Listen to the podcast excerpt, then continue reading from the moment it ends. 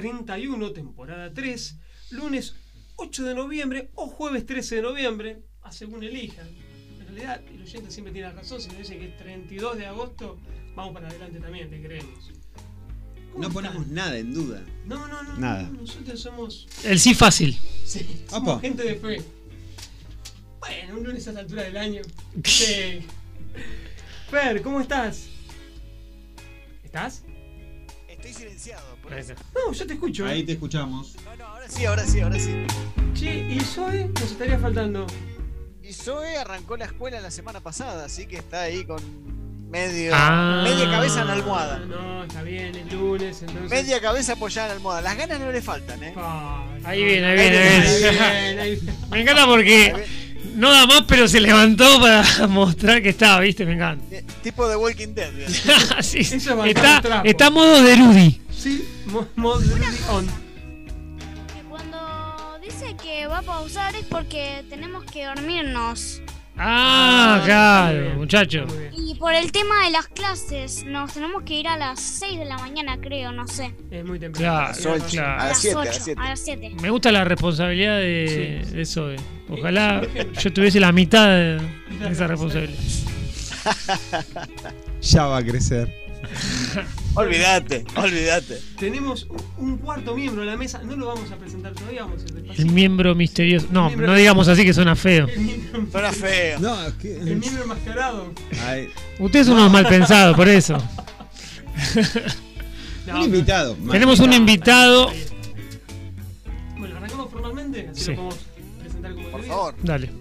Bueno, esto es Cajón de Medio Radio, el hogar de figuritas que nadie quiso cambiar, de discos asebrados, de instaladores de Windows 98 y de enamoradas cartas con fecha de vencimiento a la vista. Cajón del medio radio. Voy yo porque de Rudy no está hoy. Recuento descuidado de logros contados con los dedos. Cajón del Medio Radio. Reunión de fieles devotos de la incredulidad, movidos por la fe, la razón, la venganza, el amor canalla y el aire acondicionado. Con la anuencia, complicidad, inestimable ausencia y simiesca insistencia del siguiente elenco. Fernando Roca, Esteban Alves. Jerónimo Maki Diego Sebastián Derudi. Juan Ignacio Manquiola. y Pablo de Albuquerque. Eh, vamos, vamos, dale, un visto bueno. En algún momento va a venir. Porque es amigo solamente. Bueno, contamos además con el inestimable auxilio de nuestros operadores de lujo, el señor Rodrigo Santana y el señor Marcelo Fumagalli, el apellido, ¿verdad? Sí, ahí está. Ahí está. Ah, dúo. Sin ellos nosotros no tenemos Gallardo nada de Vizcay. Gallardo de. Vizcay. Bueno, estamos transmitiendo en vivo a través de la web de la 487 desde el coqueto estudio de la emisora y desde la experimentada virtualidad de Fernando y de Zoe que se quedó, se quedó, bueno, un ratito, después la mandamos a dormir, ¿sí? La intro. Bueno, esto es Cajón del Medio Radio, episodio 31, temporada 3 y arranca de esta manera. El dato revelador, ese que colabora con monedas en el diezmo de la sabiduría, la edad de la señora, la medida del sombrero, el segundo nombre del caballero, el recuerdo simpático de la cosa olvidada, el día octavo de la semana, todo eso y alguna cosa menos en Mil Celañas. Bueno, si decimos que hoy haremos el más agudo de nuestros programas, somos hombres de poco ingenio, como somos, no estaremos faltando casi en nada la verdad. Tenemos por delante, amabilísima audiencia, un programa punzante y filoso, en donde hasta tenemos secciones nuevas. Dos secciones nuevas. O sea, para lo que somos Eh. nosotros los conservadores que nos hemos vuelto, es un Es un montón. montón. Bien. Les sugerimos, les recomendamos, los invitamos y los conminamos así, con el dedo iracundo levantado al cielo desde Twitch. Me pueden ver, porque nos pueden ver en Twitch ahora. Miren lo malo que es Esteban. Sí, exactamente. Diego me estaba comentando en el auto. Ahora que salimos por Twitch, tenemos que ser gestuales, que. ¿Sí? ¿Sí? Eh, ¿Alguna otra? No, está bien, otra recomendación. ¿El dedo arriba era? ¿Algo más? No. No me acuerdo lo que dije. No, está bien, está bien. Los caballeros no tienen memoria. Bueno, entonces los invitamos, entonces los culminamos, les rogamos, no, rogar es mucho, después tenemos que andar poniendo los pitucones. No, pero le damos premios. Si nos ven, nos escuchan, hay de todo. Hay, hay de todo. Menos plata y de todo. Bueno, la invitación es a que se distiendan, a que se despatarren en su sillón favorito. Cama no, porque se nos duermen. Ahí tenemos el mejor ejemplo de, lo que hay que evitar. Y nos invitamos a que nos acompañen en estas próximas dos horas. Para empezar, naturalmente lo haremos por el principio. Los lunes a la noche no somos gente muy dada a innovar, eso está visto. Aunque este principio parezca alejarnos un poquito del tema. Habitualmente se dice que una persona va de punta en blanco cuando se viste elegantemente o va muy bien arreglada o redondamente se tiró el ropero encima. Sí. Es una expresión bastante común. ¿Sí? Sí. ¿Saben Sí, sí, digamos una. de una. de cierta edad para arriba, ¿no? Bueno, sí, es cierta. Va. ¿Qué quieres No, decir? no, O sea, no, no. Diego sabe. Hoy estoy un poco. Ya, No sí. está bien, no está bien lo que estoy haciendo. No, No. no. estás tirando tierra como el del puente. No. Di- diría- diríamos que es bullying, pero en nuestra época tampoco era bullying. Claro, es gerontofobia, no, mentira. Claro, ¿no? Eh, ese. No tengo recuerdo de haber escuchado a un. ¿De punta en blanco lo escuchaste? No. Sí, sí, lo escuché, pero bueno, lo escuché de gente más grande. Sacale ¿Sabes punta, por le qué estás no sacando tenés? punta tal. No. Ah, ¿Sabes por qué no tenés recuerdo? ¿Por qué? Porque es el, el recuerdo de la cosa olvidada. Ahí Claro, está, ahí está. Está muy firme. Qué filoso, Está qué agudo. está muy agudo. Está muy agudo, Fer. Bueno, aunque Jero no lo haya escuchado nunca, anda. Bueno, eh, vamos a ponernos en tema. Cuando uno está de punta en blanco, entonces cuando está vistiendo muy bien, cuando está, digamos, con sus mejores ganas. ¿Sí? Sí, ¿Todos estamos de acuerdo en eso? de acuerdo. Sí, todos de acuerdo. Bien. Yo- yo- Un par de ejemplos en el uso de la expresión podrían ser: Fulanito se puso de punta en blanco para el casorio de su hermana. ¿Sí? Suponiendo que tuviera hermana y suponiendo que quizás fuera casadera. O algo así como en mi nuevo trabajo me hacen ir de punta en blanco. Bien.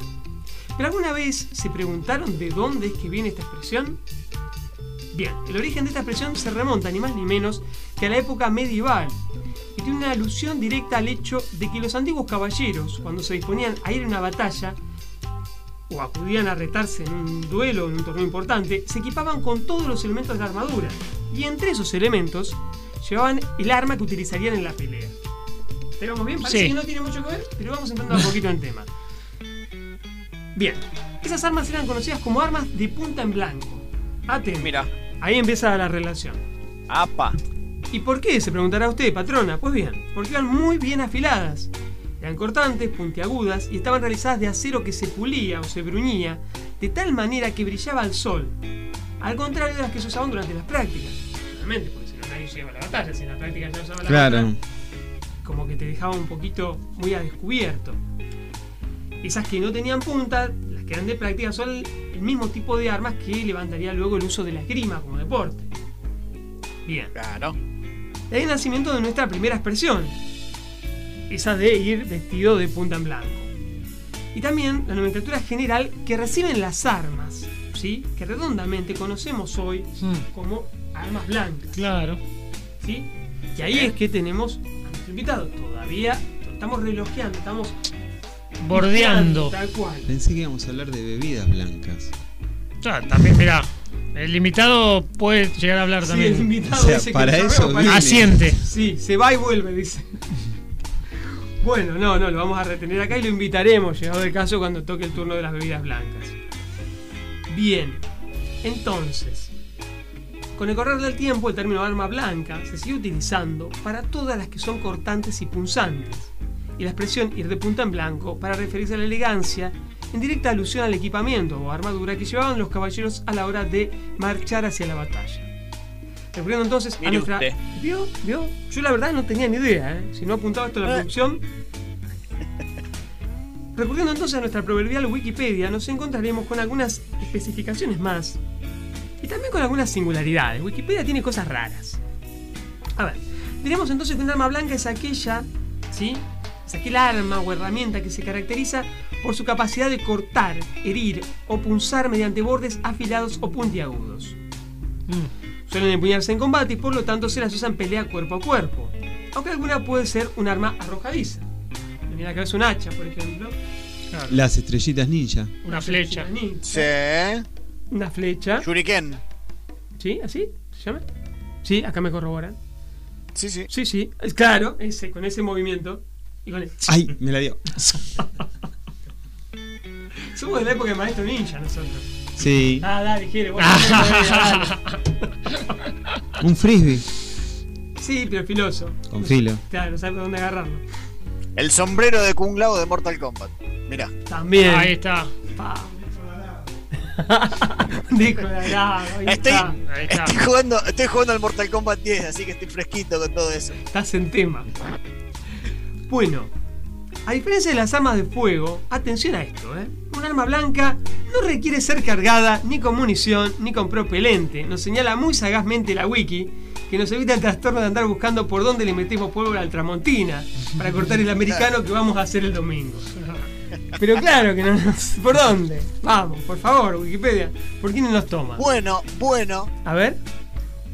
hay un arma que se usaba en el siglo XVIII, creo, sí, XVIII, que es una mezcla entre espada y revólver. ¿Sí? O mosquete sería más bien. ¿Tiraba un, Sí. un elemento filoso? Una especie de ballesta, Era- pero... No, era una, una espada, propiamente dicho, se usaba como espada, no como eh, ballesta, no, eh, claro, no como ballesta, sino como eh, directamente como espada. Tenía filo, tenía corte y todo, pero en un momento vos podías dar una estocada y en la estocada apretabas el gatillo y salía una bala. Tenía un disparo. Buah. ¡Apa! Es buena esa, ¿eh? Eh, Medio cobarde, porque si estás ahí, digamos, cuerpo a Eh, cuerpo, es último recurso. Claro, tal cual. claro. Pero bueno, está bien. Se usó, se usó como inspiración para el arma de un videojuego que se llama Final Fantasy, Final Fantasy VIII, donde el protagonista tiene justamente una espada con mango de, de revólver, y, pero tiene más de un disparo, tiene, dispara todo lo que haga falta. De ahí lo conozco. Bueno, la Gran Enciclopedia Popular nos señala que se las puede clasificar según su longitud en armas cortas, espadas, sables y de hasta larga. Y según su mecanismo lesivo en incisas o cortantes, punzantes, inciso punzantes o inciso contusas. Fa. Y uno Fua. sin saberlo. Bueno, para portar y usar armas blancas no se requiere ningún tipo de licencia legal. Sigue ahondando Wikipedia. En cambio, para las armas de fuego sí se requiere una licencia previos exámenes para poder portarlas y usarlas. Eh, Claro. Ponele. Sí. ¿Cuánta conurbania le falta a Wikipedia? Nosotros reconocemos que no nos sobra mucho, pero sospechamos que estas precisiones son un poco demasiado. Pero bueno. Mejor no dejar nada librado al azar. Las armas blancas no requieren de un supresor o silenciador. Y dale, ¿por qué no toma? Y da- Eh, cosa que sí sucede en las armas de fuego, en las que se requiere utilizar un supresor para evitar que hagan ruido al momento de emplearlas. Según. Si yo Ahora quiero- te van a decir, ahora te van a decir que tampoco llevan pila. y que se agarra por el manguito. ¿Dónde se enchufan? Claro. Claro. Bueno, hay, hay un juego de zombies donde vos podés crear tus propias armas y podés agarrar, es muy, muy divertido el juego, podés agarrar un cuchillo, así Sí. tipo el de Rambo, eh, unas baterías de auto y unos cables y haces un cuchillo electrificado. Es muy gracioso, está muy bueno. Ah. Bueno, em, no sé, no sé si- cómo seguir, no sé si vale la pena seguir. Wikipedia me parece que no. Está está poco- diciendo todo lo que no, pero Claro. ya sa- Es la casa de verano de. no la pueden De portar niños. Lléname. ¿Con qué? Con agua. Con agua. Claro. Es la casa de Flanders, total. Bueno, con esta breve y modesta introducción, abrimos nuestro cajoncito, damos por terminada la, la explicación y la intro de hoy. Le vamos a anticipar que habrá mucha historia de cuchillería en las próximas dos horas, pero, pero, pero, por lo pronto, es momento de nuestro primer tema de la noche, puestos a rebuscar con cuidado. ¿sí? Yo tuve cuando era chiquito la mala idea de ponerme a buscar en, en el cajoncito donde mi viejo guardaba las cuchillas de afeitar. ¿Te cortaste? Ah, Es por todos lados, olvidate. ah. No eran tiempos de gilet, eran tiempos de, estamos hablando, de gilet en cajita. la sopita. Sí. Las plateadas y las rojas venían. Sí, todo rojo era en ese momento. Muy mala yo, tuve la, experiencia. yo tuve la mala idea de buscar, eh, de revisar el cajoncito, pero de la mesa de luz de mis viejos. Chan. Y ahí estamos. Y acá porque estamos. está Zoe al lado, así que. No lo. Era pila, dijo. No. Eso no. Bueno, vamos a nuestro primer tema de la noche y puestos a rebuscar, como decíamos antes, eh, entre tanto cuchillo, cuchillas, facones y espadas, nos quedamos no con una, sino con mil espadas. Y esto es en la voz de Emiliano Branchiari.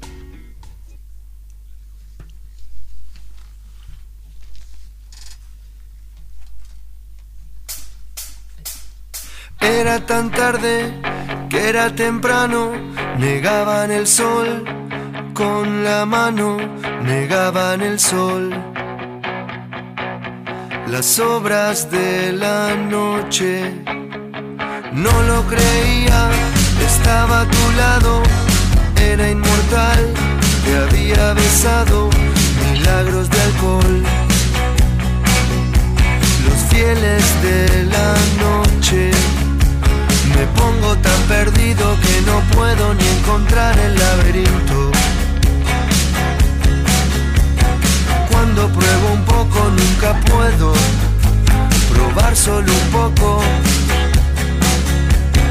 ¿Cuál es el tamaño de la noche? Nos pregunta un vagabundo. Juro que a tu lado fui inmortal por varios segundos. ¿Cuándo fue que te empezaste a ir? Vos sabes que lo que no decís no son silencios, son mil espadas. ¿Cuándo fue que de papel cambié? Y a tu boca un día renuncié cuando en silencio no te esperaba más.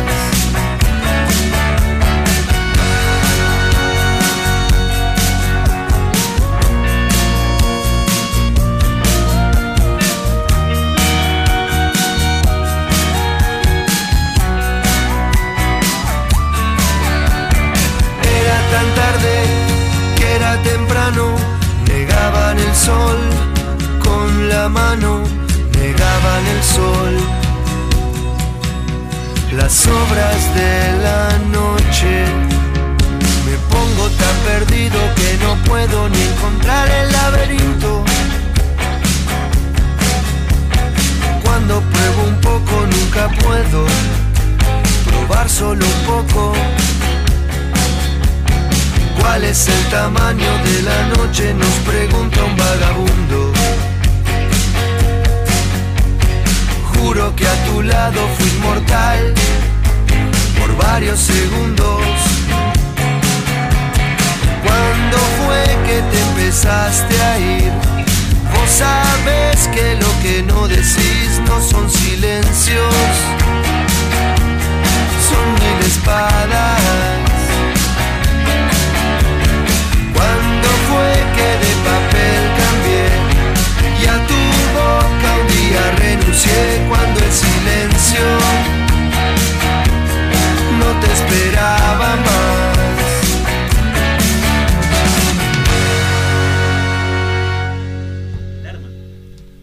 Sin filo.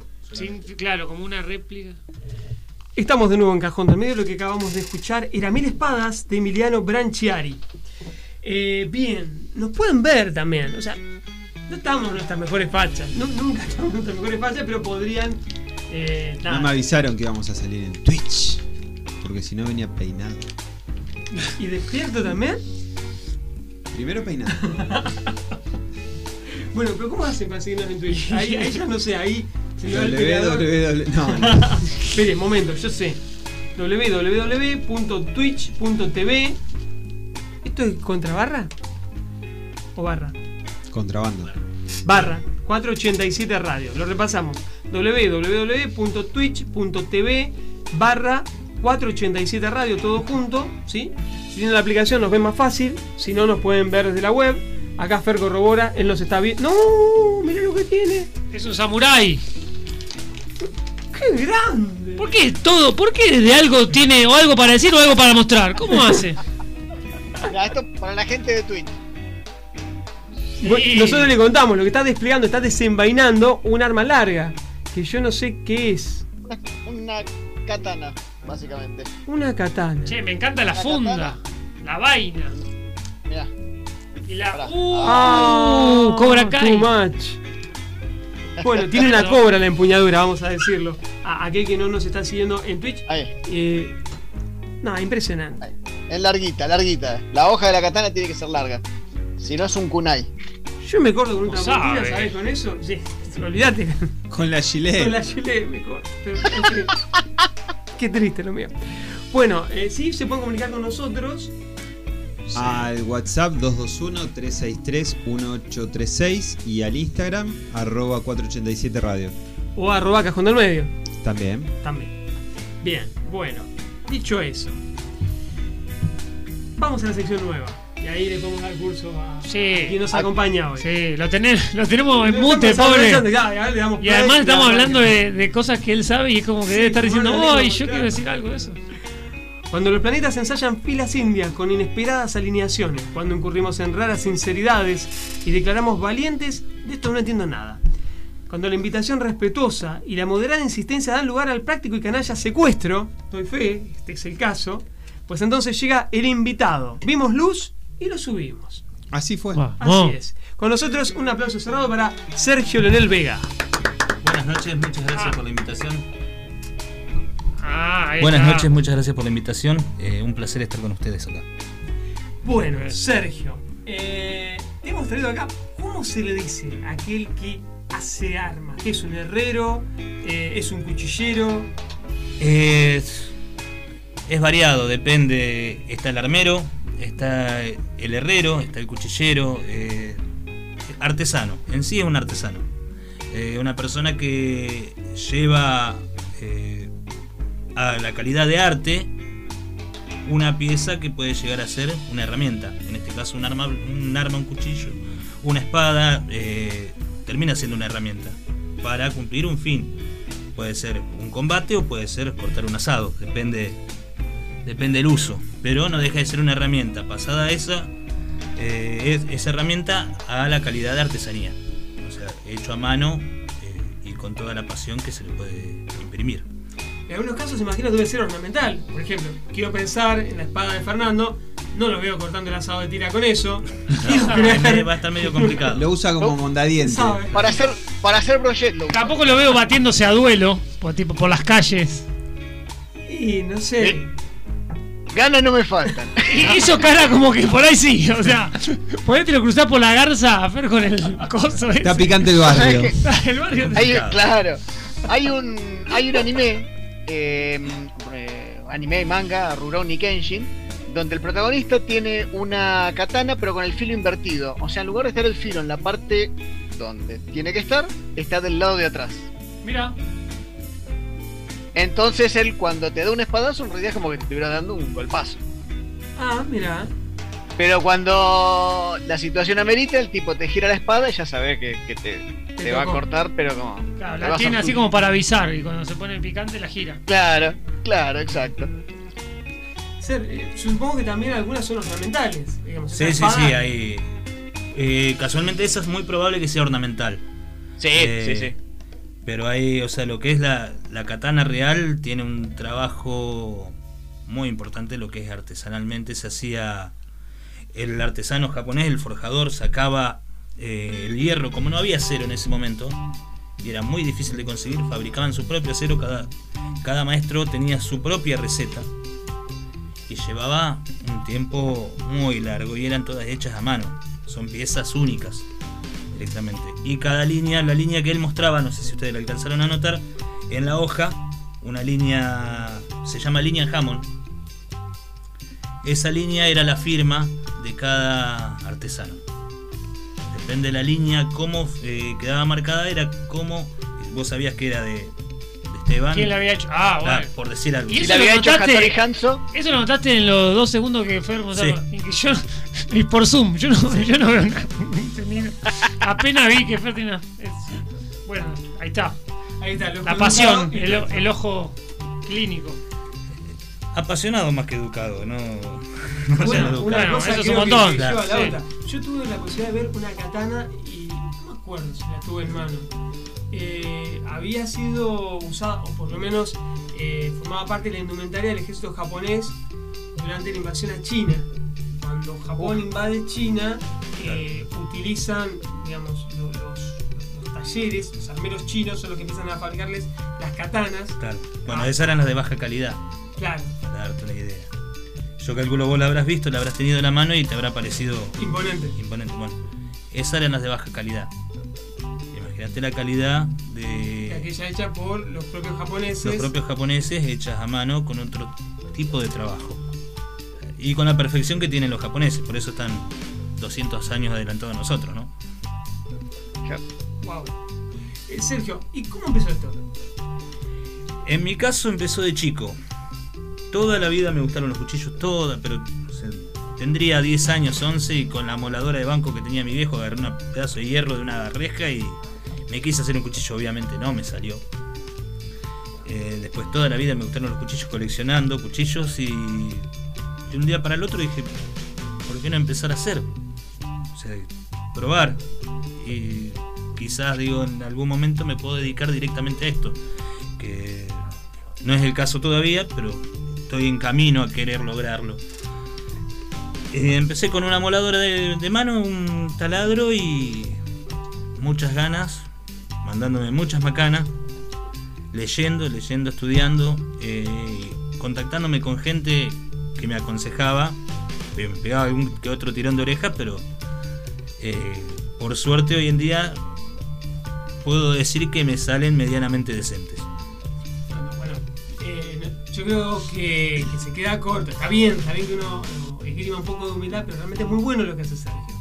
Eh, independientemente de que hay una cuestión de afecto que a mí me une con él, eh, el, el trabajo que hace, ahora vamos a, a poder mostrarlo, como está Twitch de por medio, y a quienes no nos están twitcheando, si existía ese verbo, les vamos a contar lo mejor que podamos lo que él hace. Em, consulta, ¿es celoso de su arte eh, aquel que se dedica al forjado de, de armas o de cuchillos? Vos, vos me decís que, que te han corregido. Bueno, eso Sí. está bueno, porque que del otro lado hay una mano que se interesa porque lo que vos hagas gane en calidad. Pero a veces no suele ser así. Eh, mira, en mi caso, por ejemplo, todos con los que me he cruzado, eh, que les he mostrado, le he preguntado, ninguno tuvo problemas en explicarme y en enseñarme.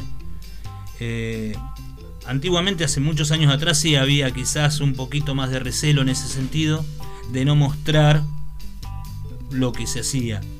Hoy en día, bueno, aparte tenemos hoy en día con la internet y con todo, en YouTube tenés todo, si vamos al caso. Eh, y los que realmente saben y que tienen ganas de verte que progreses, eh, te enseñan, no tienen problema. Yo tengo la bendición de conocer un hombre, es de acá de Gonet, trabaja muy, pero muy bien. Y cada vez que tengo algún trabajo o algo, se lo llevo, o tengo la oportunidad de verlo, se lo llevo para que me evalúe. Y porque para que me, den, me digan está lindo, me lo dicen en mi casa. y sí. Que- Incluso porque están amenazados por esas mismas cuchillas. sí, sí, puede ser. O si no venís acá al programa, Claro. también. Claro, pero para que me digan que está lindo, o sea, en mi Sí, casa me lo dicen. o sea, claro. yo lo que, lo que quiero llegar es a. Evolucionar, a la- claro. evolucionar. A, que te diga está bien hecho. Claro, que me diga está bien hecho, pero fíjate que podés cambiar Oh, esto. Claro. Que me dé el otro punto de vista, que me muestre la otra parte que se puede hacer. No quedarme, que me Exacto. saque de mi zona de confort. Claro, claro. Sí, sí. Y con sinceridad de, decir, Claro. de maestro, ¿viste? De Exactamente, maestro. exactamente. Bien, bueno, nosotros hemos tenido la posibilidad de, de ver algo, de husmear algo eh, a través de Desafío sobre Fuego. Sí. ¿Sí? Ah, sí. Creo que todos History. lo hemos visto. Levante la mano. Sí. Yo lo vi sí. así como de, de Sí. propaganda, Yo- pero... También. Yo te voy a, yo tengo que hacer una confesión. Sí. Yo me han pasado de, de decir, bueno, me tengo que levantar a las 5 de la mañana y de repente son las 3 de la mañana y estoy en YouTube mirando Desafío sobre Fuego. A ver, es un fanático. conviene blanquearlo. No, pero Y hasta, en un, y hasta en un momento hemos hablado con un amigo de, de ponernos de, de ponernos a, a- a hacer algo. A forjar algo.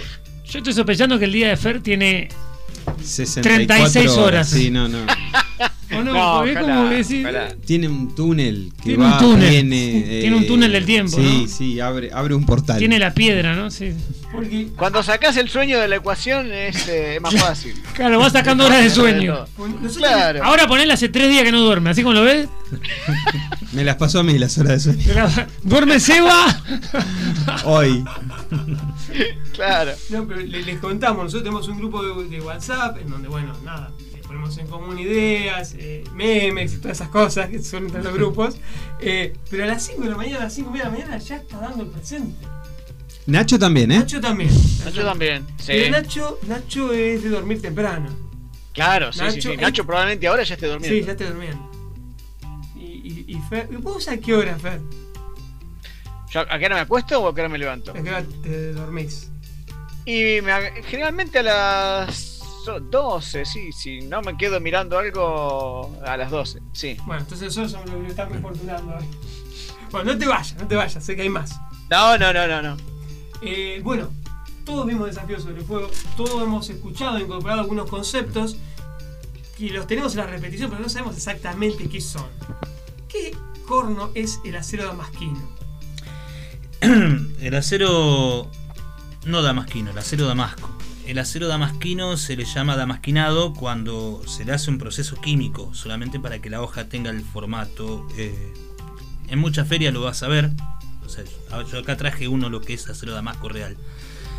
El acero damasco viene eh, originalmente de la zona de Damasco, de lo que era la antigua Persia, si mal no recuerdo, o sea, o si la geografía no me está fallando en este momento. Eh, que se usaba, vuelvo a repetir, no era sencillo conseguir acero. Entonces, armas que se rompían, eh, cuchillos en desuso, se juntaban todos, se volvían a caldear, se hacía una sola hoja de eso. Quedaban con diferentes dibujos, diferen- diferentes patrones y de ahí salió el acero de Damasco. Hoy en día se fabrica, se hace, no con la misma técnica, sino con, por lo menos la que uso yo es diferentes láminas de acero, diferentes planchas de acero, apiladas, soldadas por calor, estiradas, vueltas a apilar, vueltas a doblar, como si fuese un, Un hojaldre. un hojaldre. Exactamente, no me salía la palabra. Como si fuese un hojaldre. Acá, Entonces, acá, acá está diciendo, acá me está diciendo eh, Julieta como el ropa vieja, vendría a ser. Eh, ¿Viste? Claro. Siempre vuelve. Claro, Como ropa vieja. claro, diciéndolo así, como ropa vieja, como el hojaldre. O sea, vas doblando, estirando, doblando, estirando, obviamente por calor entre medio, hasta llegar a la cantidad de capas que quieras o el dibujo que quieras lograr. Obviamente no te va a quedar nunca igual al otro, es como una huella digital. Pero si vos podés tratar de generar un patrón eh, a seguir. Eh, y tenés de la cantidad de capas que se te ocurra. Así como existe la torta de los mil golpes, ¿cuántos, ¿de cuántas capas podemos estar hablando? ¿Cuántas veces se repite ese proceso? Puede ser infinito. Es- eh, uno dice basta cuando... Claro, claro. Yo el máximo que he llegado a hacer son 350 capas a martillo, Oh, pleno verano. En el taller de todo de chapas, y que imagínate cómo transpiré. Claro, si eso no es pasión. Claro. sí. Entre capa y capa le pones eh, una boludez. Uy, uy, uy. Qué boludo. No, dulce de leche no, pero eh, sí le pongo un fundente. Ah, le pongo. no, sí, es como un polvito que le van poniendo. Claro, Mm. un polvito blanco bórax se llama, que eso lo que hace es bajar el punto de fusión del acero y aparte sacar la... eh, tratar de impedir la, la oxidación por oxígeno, por calor. Mira, casualmente tengo una pregunta acá, me está preguntando Diego, ya, que, ya que estamos hablando de, de oxidación, eh, ¿cómo mantener un cuchillo, un cuchillo de los típicos de asado para que no se oxide? Dice que le pasó varias veces de guardarlos en la vaina y después de lavarlo lo encontró oxidado. Bueno, principalmente no guardarlo en la vaina. Ah, bien. Eh, depende del cuero, cómo esté tratado y sobado y curtido. Puede tra- haber tra- sido hecho con sales de cromo o con cualquier otro químico que pueda atacar el acero. Claro. Segundo, evitar la grasita del asado porque protege, no, la grasita del asado no protege nada, tiene sal. La sal Ah. al acero lo corroe también. Ahí está. Eh, otro mito que hay que desterrar es que el agua caliente lo desafila. Para que el agua caliente desafile una hoja tiene que llegar a 800 grados el agua como para llegar a la temperatura que el acero tiene, eh, se recose. Entonces no lo puede destemplar.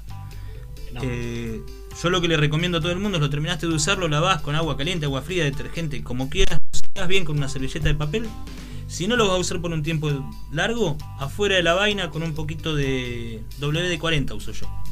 Mira, Ah, mira. WD-40 lo dejo ahí, no tiene ningún problema. mira. Y después para volver a usarlo tenés que Lo pegarle lavás. una jugadita y. Claro, lo lavás, lo volvés a secar, lo usas tranquilamente. Con el tiempo se va a generar como una pátina más oscura, pero no es oxidación. Es la pátina que se genera porque es un acero al carbono, no es un acero inoxidable. claro. Claro. Me muy bueno lo de la grasita, porque esa la escuché Eh, un montón. sí, sí, No, yo tenía la grasita del mito. asado, qué sé yo. Y hay muchos que son que se hacen los fundamentalistas y, y tiran esa. ¿viste? Hay mucho mito. Y no. Claro, hay Hay mucho mucho mito. mito que. y cuesta mucho desterrarlo. Claro. Che, acá manda Lorena Leiva de Villeliza. Dice, muy buen programa, saludos a todos. Y a Sergio, que fue compañero mío Sí. de la primaria. Fue compañera mía de primaria. Saludos a Lorena. Qué Qué nivel, bueno. qué nivel. Se juntan los mundos. Bueno, ¿qué fue lo primero que hiciste? Macana. Pero que lo pudieras mostrar. No, lo primero que hice es inmostrable. No, lo tengo en el taller todavía y cada tanto lo miro como para decir, bueno, evolucioné. Desde acá arranqué. Claro. Eh, Estás como, el último primer disco. Roberto Carlos. Claro. El primer disco de Roberto Carlos dicen que es tan malo que él va a pa- le paga a la gente para que vaya, compre los discos y los rompa. Te puedo llegar a mostrar lo último que hice. Bueno, bueno, vamos por lo último entonces. No, este no es. Bueno, acá los que eh, Este los que no tienen Twitch, este es el gran momento como para empezar a, a usarlo. O por lo menos para meterse. Ya mira lo que es el manguito de ese de ese cuchillo, una locura. No, no, sí, a ver, vamos Todo, a poner la- palabras, ¿no? Bien. Debe estar Esteban, vos afilado, que, así que vos cuidado. que sos bueno con las palabras, Esteban. Hmm, ¿Cómo decirlo? Una vaina de cuero, pero yo no sé qué tratamiento tiene cuero, ni siquiera sé determinar el color. Sergio, decime qué es lo que tengo entre manos. Una vaina de cuero baqueta, está repujada a mano, cocida a mano, eh, toda hecha a mano. eh, teñida, obviamente, Acá lo estoy mostrando para los que están en Twitch. con un pasacinto. Hecha a medida para la hoja, no. No sirve para otro cuchillo. Es exclusivamente para ese. Y acá el cuchillo. Bueno, a ver, ¿por dónde empezar? Esto es Eso es acero damasco. acero damasco. Claro, eso es acero damasco. Laminado. Tiene un dibujo. Claro, un patrón sol naciente se llama. A ver si podemos mostrarlo en cámara. Hay un punto sobre eh, la parte que no tiene el filo. Y desde ese punto salen, se dispersan rayos que de alguna manera hacen el dibujo de la bandera de Japón. Exactamente. Bien. ¿Cuánto pesa? No lo pesé, pero debe estar alrededor de los 600 gramos. Bien. Un poquito menos también. La empuñadura. Nudo de coihue y resina. Tengo, tengo algo que decir. Mirá si será filoso que lo sacaste al cuchillo y se me cortó la señal. Fíjate, ¿eh? Ojo con eso. Veníamos bien, veníamos bien. Ya lo estábamos extrañando. ¿eh? Quiero, Bueno, quiero. sí, o sea, quiero. Sí, sí, tal cual, da ganas de. Por lo menos de agarrarlo. Tal cual. Entonces, vos- Agarrá la vaina pero. Sí, seamos Porque digo, da, da la sensación de que, o sea, de que es muy filoso. Afilado está, sí. Sí, sí, está listo para usar. Eh, ¿Y esta pieza se vende para usar o se vende para.? Bueno, eso dependerá del dueño, ¿no? Claro, eso generalmente depende del dueño. Eh, tengo algún que otro cliente que es coleccionista directamente, entonces no los usa. sabés no- que no se va a usar. El, ma- el mango es para vos, es para tu mano. Sí, en realidad es para la mano del cliente, más o menos. Ah, Le miro la mano. Cuando. Mirá. Qué bueno eso. Claro. Eh, ¿Tiene alguna diferencia si es zurdo el, el que va a ser el usuario? En algunos casos sí, en este caso no. En este caso no sirve, o sea, el, la- el formato del cabo que tiene sirve para cualquiera de las ambidiestro. Claro. pero hay cabos, por decirte algo, con un asta de ciervo que tiene una forma que no se pueden Sí. llevar. No estaba drogado cuando nos eh, dijo sí, por Lo dejas mensajito. para el lado que te queda más cómodo. El sol naciente. Si es zurdo o si es derecho, se lo dejas para el lado que le queda más cómodo en la mano. Yo- Yo les había comentado, yo había tenido posibilidad de ver esta pieza y le saqué fotos, porque la verdad, digamos, quería compartirlo de alguna manera y les mencionaba eso. Y tenía gente, no vamos a mencionar quién, ¿eh? pero había gente que dudaba de, de- de ese dibujo. Sí, los dibujos son una locura. O sea, que, que un tramontina se llame cuchillo y esto se llame cuchillo es como que es un contrasentido, eso es algo completamente diferente y ahí es donde se encuentra el arte de la que hablaba Sergio al principio. Sergio, ¿qué otros materiales se suelen usar para lo que son las empuñaduras? ¿O qué, usa, o qué sueles usar vos? Y se usa madera. Yo uso mucho madera. Eh, es irónico porque antes no me gustaban los cuchillos de- con el cabo de madera. Pero los empecé a trabajar y empecé a ver las diferentes maderas y tienen una belleza muy grande. Eh, entonces uso mucho, mucho lo que es madera. Se usa también lo que es mi carta, que es un material más industrial, pero es impermeable. es pa- generalmente es papel o tela prensada con resina Sí. que llega a una dureza muy importante y a la vez la No le pasa nada, claro. No le pasa nada. Eh, se usa también lo que es astas de ciervo, de antílope, eh, guampas de vaca, se planchan. Hay un materiales hay de todo tipo. Lo que quieras, claro. Claro. sí, Tenemos un par de amigos con guampas que Sí, sí, yo también conozco unos cuantos, pero el tema está que son muy... Están, pero no se ven. Claro, Claro. son etéreas. Claro. Generalmente las vende todo el mundo menos el que las tiene, pero bueno. me las usaron para cuchillo. bueno, por lo menos sí, la, material, la ¿Le capitalizó. sirvió para algo? Eh, Sergio, aparte de cuchillos, ¿qué otro tipo de, de armas has fabricado? hachas, alguna que otra espada, pero no. No estaba en la, la calidad que tendría que haber estado, es solamente por un capricho mío. Hachas sí, he hecho unas cuantas. Tengo en mente una lanza. Y. Bueno, tenedores, o sea, no son un arma, pero acompañaba el, El juego. el claro. juego. Y no, y principalmente cuchillos. O sea, principalmente cuchillos. Estoy todo el día. O sea, me levanto pensando en cuchillos. Así que estoy viendo qué puedo hacer, cómo lo puedo hacer. O sea, saqué vacaciones ahora y estoy pensando ¿En qué las vas a invertir? en qué las voy a invertir exactamente. Qué bueno es. Cuando vos eh, te, te haces del material con el que vas a hacer las hojas, ¿qué es lo que usás habitualmente? ¿Reciclás o No, trato de no reciclar nada. A no ser que haya alguna hoja, algún pedazo, algún acero que yo le vea que tiene futuro. Pero si no, trato de no reciclar. Porque generalmente reciclando tenés el problema que puede tener alguna fisura, alguna falla microscópica que vos no la notás. Pero lo terminaste de hacer, lo entregaste, el cuchillo se rompió. Entonces prefiero que me recuerden toda la vida porque le hice un cuchillo bueno y no porque se, lo- se le rompió los dos días. Sí. Prefiero. Y en sí, lo más barato del cuchillo es el acero. ¿Sí? Sí, lo más barato del cuchillo es el acero. Mira. No, no tiene mucho sentido reciclar. Bien. Eh, supongamos una hoja de un elástico de un auto viejo. Sí. Para trabajarla es una. está doblada, está oxidada, gruesa.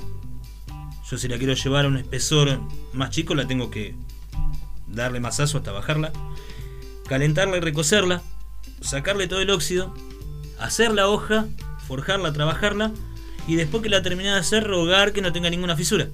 Sí.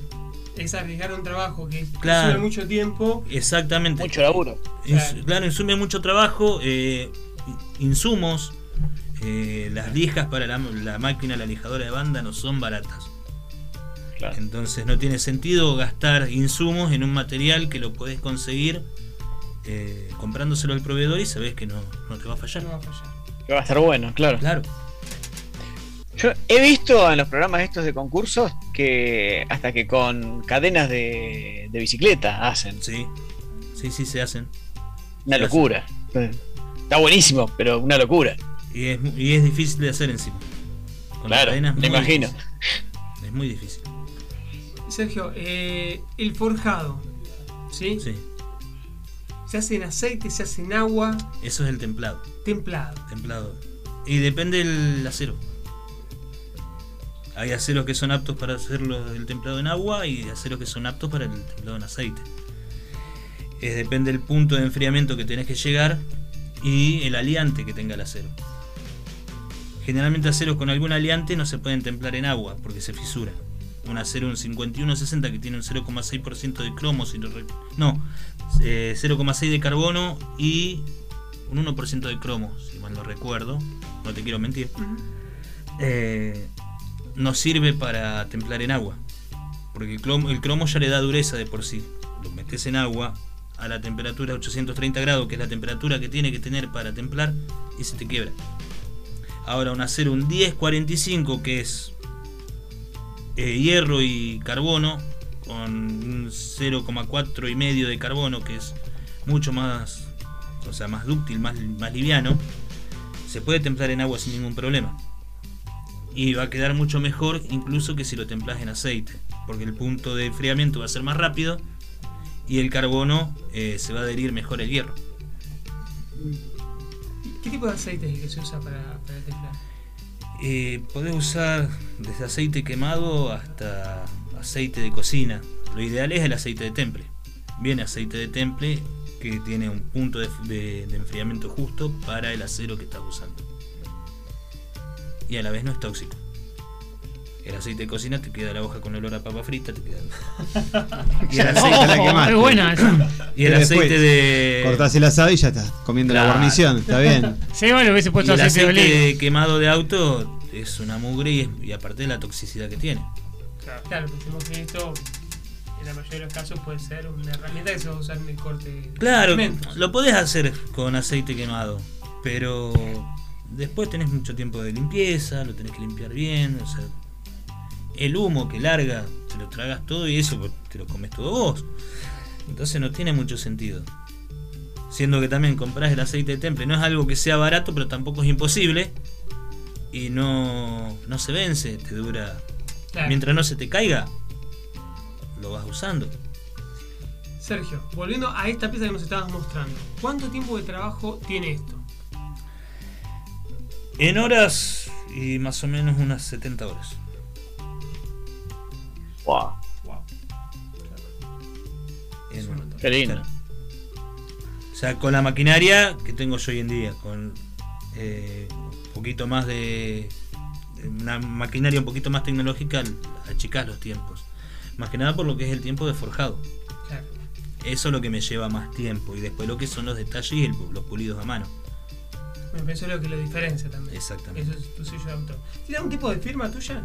O sea, vos ponle. En este caso todavía no los grabé, pero sí, tengo. Los grabo por electrólisis, agua, sal y un transformador. Bueno, nada. No sé, ¿alguna pregunta más? No, yo estoy ahí Uno está medio expectante. Digo, ¿qué, qué ¿Cómo se tiene? afilan? ¿Qué? Me interesa. Sí. Eh, piedra. La piedra normal de la, la que venden en la ferretería, con esa se puede afilar tranquilamente.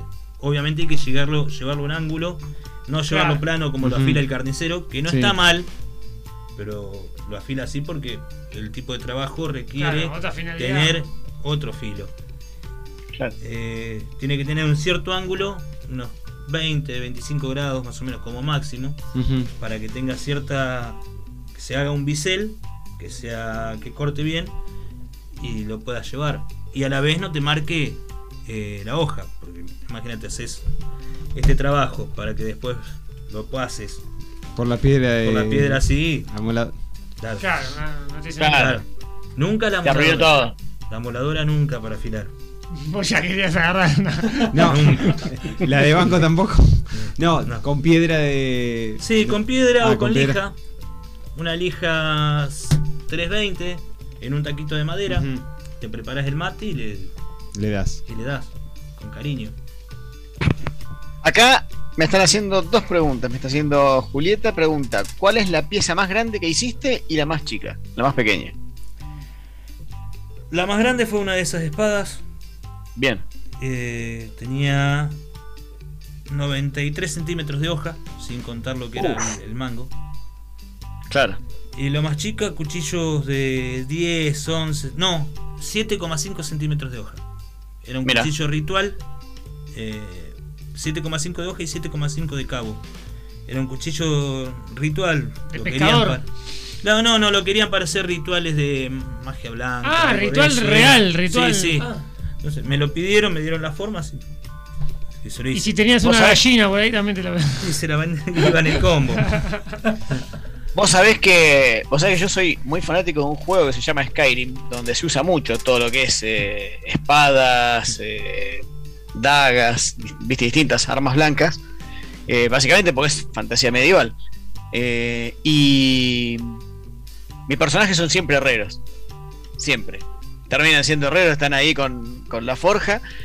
Y me da unas ganas de pasarte un montón de fotos y de encargarte, pero montonazo y montonazo de hojas, cuchillos, eh, espadas, de todo, mira. Pasame la mano, lo vamos haciendo. Ningún problema. Qué bien. Bueno, nada, me dejaste pensando. ¿y ¿Cuál es la proporción normalmente entre el cabo y la hoja? Que Eh. difiere en cuanto al uso, pero ¿cuál sería el cuchillo ideal o el que te resulta más cómodo a vos? Yo generalmente le hago un cabo de entre. Depende la mano también del, del que lo va a usar. Pero un cabo estándar es unos 11,5, 12 centímetros. Ahí es algo cómodo. Después depende la hoja eh, y cómo lo llevas para que tenga cierta cierto equilibrio entre lo que es la hoja y el cabo. Claro. Para que no te quede ni pesado ni incómodo. Eh, lo ideal el cuchillo tiene que ser liviano, siempre. Sea del tamaño que sea, tiene que ser liviano. No tiene que ser incómodo. Una, una herramienta de corte tiene que ser funcional. Y la funcionalidad te la da. Entre las cosas que le da la funcionalidad es el, el peso. Vos vas. Suponete, vas. Necesitas un cuchillo para. Para el monte de, de casa. Cuchillo como este. Eh, vas con el cuchillo, el bolsito, la munición, el agua, la escopeta. Claro. Cuando vas está muy lindo. Para volver, Sí, sí, si Cada cosa. Y más si casaste. Sí. cada cosa que tengas encima eh, te incomoda. Entonces el cuchillo tiene que ser liviano. Te puse el ejemplo de la cacería porque la cacería, sos un chef, cocinás todo el día, tenés que tener algo que sea cómodo y que sea liviano, que no lo sientas en la mano. Tiene que ser una, una, Una extensión de tu mano, exactamente. Entonces no tiene que ser pesado, no tiene que ser incómodo. Mientras más liviano es mejor. Siempre menos es más en ese caso. Mira. Bueno, nada. Hay una, hay, hay, hay, hay una excepción que hay una espada japonesa que no se usaba como, como arma propiamente dicha de, de cuerpo a cuerpo porque era muy pesada, que se llamaba la Zambato. Que se, se usaba entre. O sea, se empuñaba entre dos personas. Y se usaba para quebrarle las patas a los caballos. Mirá. Venía la caballería, entre dos tipos agarraban esto, la ponían ahí a la altura de las Sí. patas de los caballos y le partían las, las patas. Y se usa mucho en anime porque es para mostrar primero que el personaje es muy fuerte, porque con una sola mano te está agarrando semejante mastodonte, y porque visualmente queda linda. Claro. Imagínate, muy vistosa. Claro. Sí, incluso Última, la- última. Última preguntita que me están haciendo por acá. Si eh, te encargaron alguna vez alguna espada o, o cuchillo para alguna película u obra de teatro. No, no, no. eh, he hablado con gente que hace combate medieval, o sea, hacen torneos Uh. de combate medieval y Sí. que- pero quedó en la charla, todavía no, no se ha cerrado nada para hacer armas para lo que es combate medieval. Claro. No, o sea que tienen que tener una, una medida específica, un peso específico, pero no lo que es para... O quizás sí, capaz que me pidieron para alguna, alguna obra o algo y no nunca me enteré, pero no... Claro. Creo que no, creo que no, en ese, por ese lado todavía no. Tengo un par de Bueno, el preguntas cuchillo, un cuchillo ritual no deja de ser también un medio una obra. Y si es una teatralización con un poquito más, Claro. más de espiritismo. Claro. Claro. Bueno, acá me, me preguntan, ¿cuál fue el trabajo más copado que tuviste? ¿O fue el que más satisfacciones te dio? O quizás el que recordás porque, digamos, tuvo, eh, o representó para vos un desafío más grande. El, el que más satisfacción me dio eh, el primer Damasco que hice, el primer cuchillo en acero Damasco, ese fue uno que me dio satisfacción porque dije, bueno, eh, Salió. salió.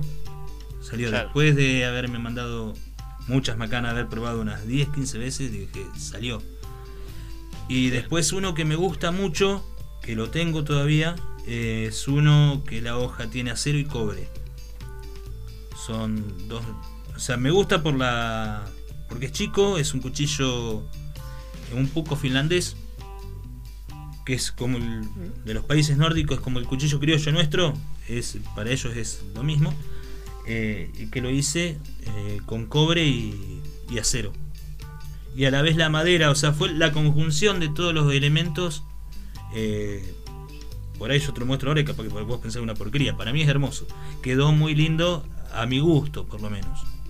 Después, o sea, a medida que voy haciendo, siempre me gusta, el último que voy haciendo me gusta más que el anterior. Eso Pero- es fantástico. Pero por Porque es una un aliciente para Claro. el que viene. Claro, y porque aparte eh, veo que lo que para mí dije tengo que mejorar en esto, lo mejoré, aunque sea un cachitito.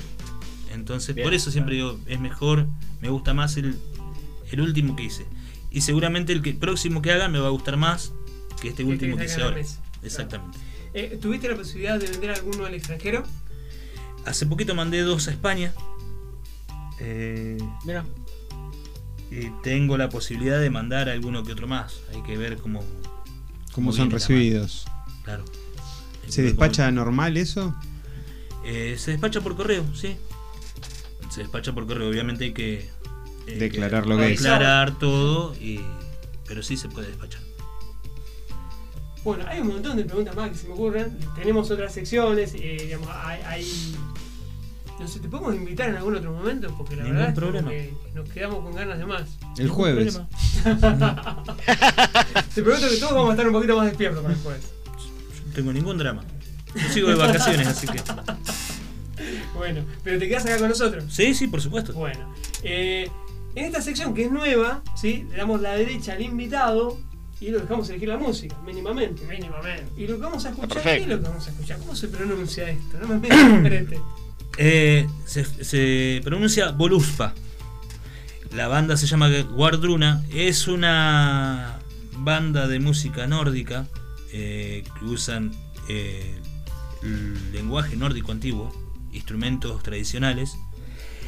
Y particularmente este tema habla de lo que es, creo que era la vida y la muerte en la letra. A mí, por ejemplo, me, me hace volar bastante. Así que Volvemos juntos entonces. Y muchas gracias, Sergio. a ustedes, chicos.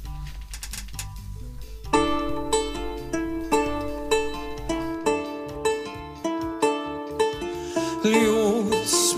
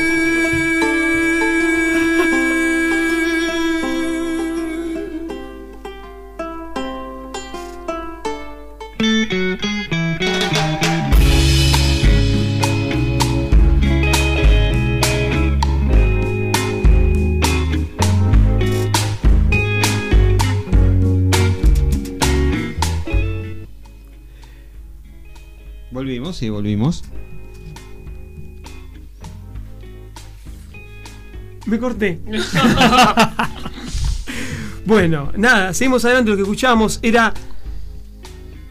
No sé cuál es el tema y no sé cuál es la banda. Guardruna. Guardruna. Guardruna es la banda. Y Voluspa es el nombre del tema. Exacto. Los, justo me tocó pasarlos en, not- en el otro programa.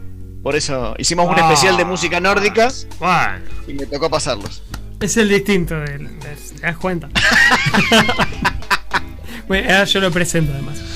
Cuando los temas bordean lo convencional, pero del lado de afuera, cuando buscamos aplicadas aplicaciones que lo resuelvan todo, cuando programamos nuestro día con programas sin parchar, cuando las historias están entintadas, se vuelven oscuras o alternativas o simplemente se cuentan distinto, el móvil imaginario nos muestra una trampilla con un espacio más, el cajón de las cosas afiladas. Bueno, hoy si vamos a hablar de cosas afiladas tenemos que hablar de heavy metal. Porque el heavy metal es un género musical donde es- que siempre estado relacionado con las armas blancas. Pensemos, por ejemplo, en el tema de la banda Manowar que se llama The Power of Thy Sword, el poder de vuestra espada. Así, vuestra, porque es el que usan. No, no la estoy galleguizando, sino que es el que. el término del título, ¿no? Eh, del álbum The Triumph of Steel, el triunfo del acero, por ejemplo. O, yendo a un ejemplo local, tenemos a Rata Blanca con el disco Magos, Espadas y Rosas. Hay un montón de ejemplos así. Pero les quiero hablar de una banda que me resulta particularmente interesante en muchos aspectos. La banda se llama Rhapsody of Fire, anteriormente conocida solamente como Rhapsody. Esta banda es la creación de los músicos Luca Turilli y Alex Staropoli.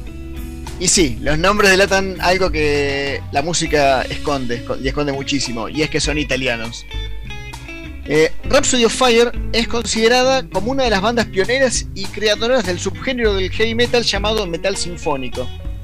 Y acá les pido a aquellos oyentes que prefieren escuchar música clásica antes que rock o el metal, que paren un poco la oreja y presten atención a este subgénero. Porque la principal característica del metal sinfónico es el estilo de composición de sus canciones, las cuales siguen la métrica y estructura de las composiciones de la música clásica, a pesar de contar con las guitarras distorsionadas Mira. y la y la frenética batería, viste, de característica del rock pesado. Sí, sí, sí, no, no tenía ese dato. No, es muy bueno. Eh, y también incorporan eh, instrumentos típicos de la música clásica, como por ejemplo los violines, los chelos, como ya lo hiciera Queen con Rhapsodia Bohemia, por ejemplo. Otra característica que tiene el rock sinfónico es la temática heroica de sus letras. Las canciones suelen hablar de dragones, caballeros, brujos y princesas. Muchas veces incluso como metáforas de temas de la vida de nuestra vida real. Por ejemplo, la canción Agor la bruja de Rata Blanca, que habla del peligro de las drogas, por ejemplo. Y Rhapsody of Fire va más allá todavía de esto. Porque la discografía completa de la banda nos habla de una saga, nos cuenta una saga. en la que cada álbum representa un libro y cada canción es un capítulo. Es muy literaria la, forma de componer de estos muchachos. Eh, tiene una fuerte influencia en los trabajos de Tolkien, en los mitos nórdicos y en los mitos eh, británicos también. La historia nos habla de un héroe que a lo largo de los discos va luchando contra un malvado hechicero demoníaco que busca hacerse con el control del reino. Según transcurren los álbumes, van teniendo eh, tanto felices victorias como dolorosas derrotas. Incluso hay un disco en medio de la discografía en el cual los demonios consiguen derrotar al héroe y dominar el mundo. Este disco está compuesto de manera disonante, lo cual hace para muchas personas que sea muy difícil de escuchar, ya que cada canción intenta representar bastante bien, por ciento, los sonidos del infierno. Eh, y voy a ilustrar musicalmente la columna, no con una canción del disco este del infierno, porque literalmente es muy, pero muy difícil de escuchar, no es para todo el mundo, eh, sino con una de las mayores victorias de este héroe musical. El momento en el que descubre que él tiene el arma pura que le permitirá obtener la espada esmeralda, el único artefacto capaz de vencer a su oscuro enemigo. Vamos a escuchar entonces de Rhapsody of Fire, que, que se pone a entonar su grito de gloria por el rey, por las tierras y las montañas, por los valles verdes en los que vuelan los dragones. Por la gloria y el poder para vencer al Señor Oscuro, buscaré la espada esmeralda. Así que Rhapsody of Fire haciendo Emerald Sword.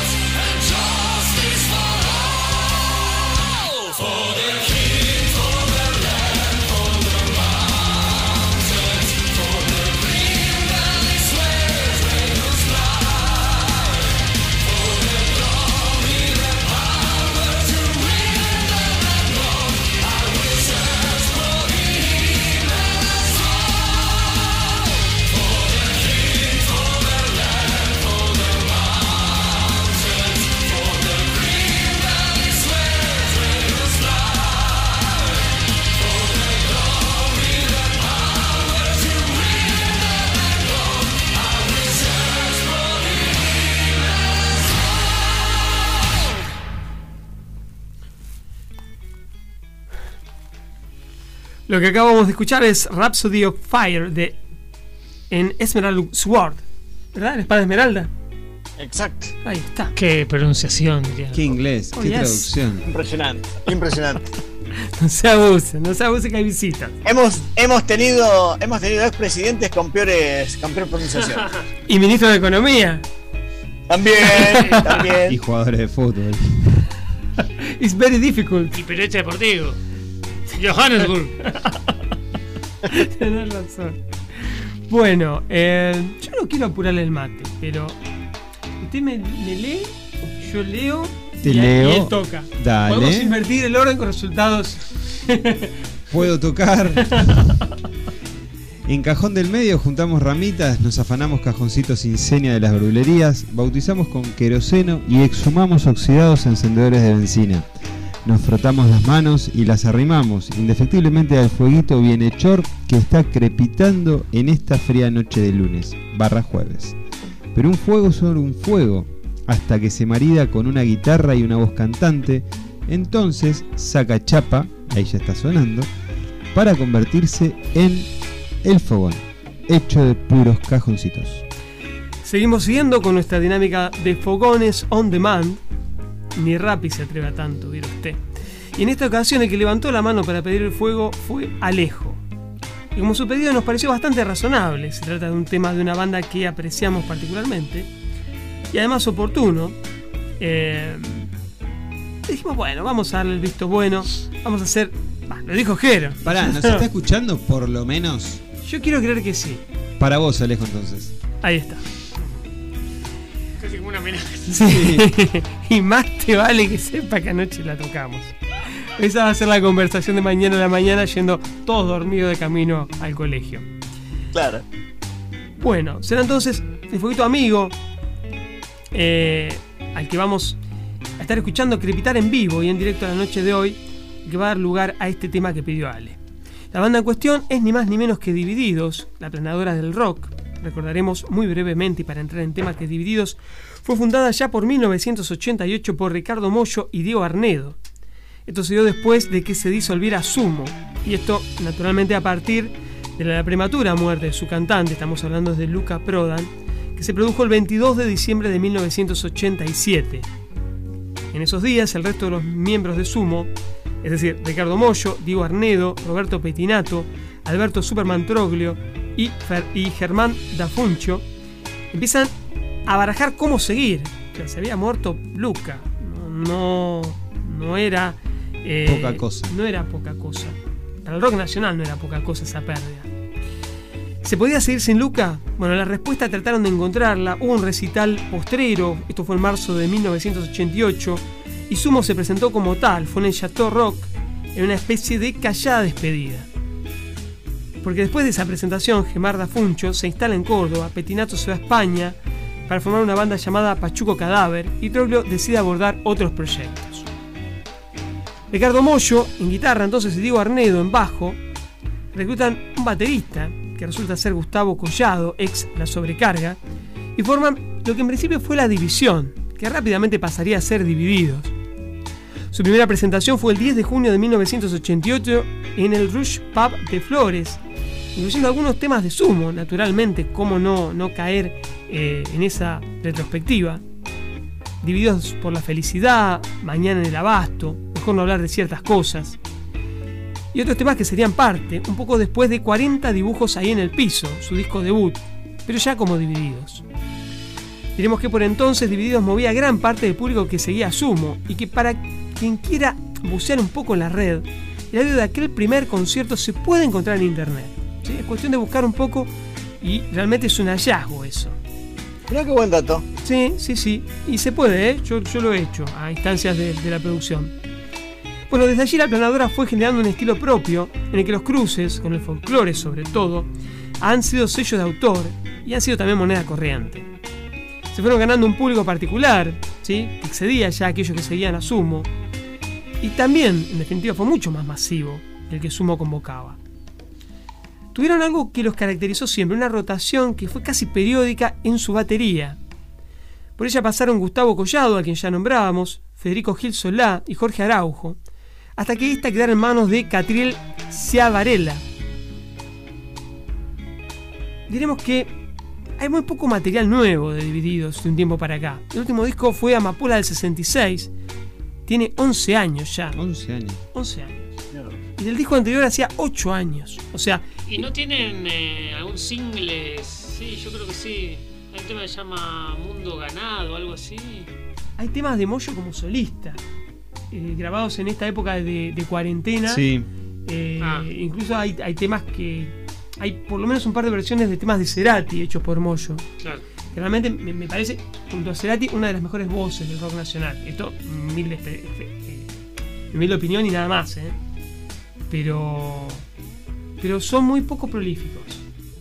Y es una banda Sí. que arrastra a mucha gente. Igual, sí, banco que si no tienen eh, Algo material piola. no los. Viste que a veces por, el- por la cuestión comercial que te apuran las discográficas, yo decís, tengo que sacar un tema y sacás algo que no está bueno.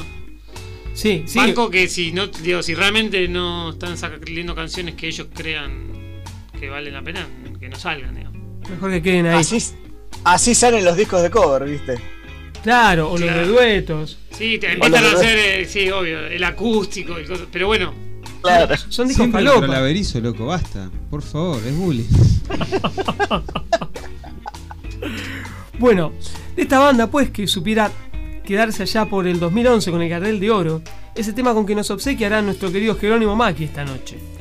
Alejo, entonces, Spaghetti del Rock, tema que fuera parte de Narigón del Siglo, disco producido por Santo Laya, dicho sea de paso, y que fuera elegido por la Rolling Stone como el mejor tema del rock nacional de la primera década de este siglo XXI. Fogoncito on demand, entonces, y Spaghetti del Rock en la cajonerísima versión del señor Jerónimo Macchi. a ver. Bueno. Pistones de un curioso motor, humanidad. Resortes viejos de este amor que va.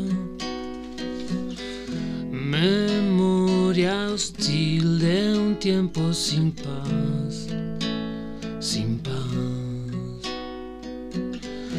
Narices frías de una noche atrás.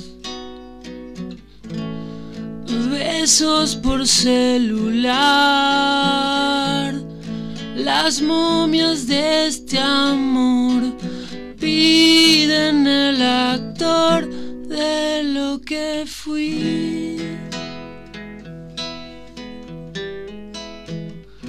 Pantalla de la muerte y de la canción. Proyectos del nuevo espagueti del rock.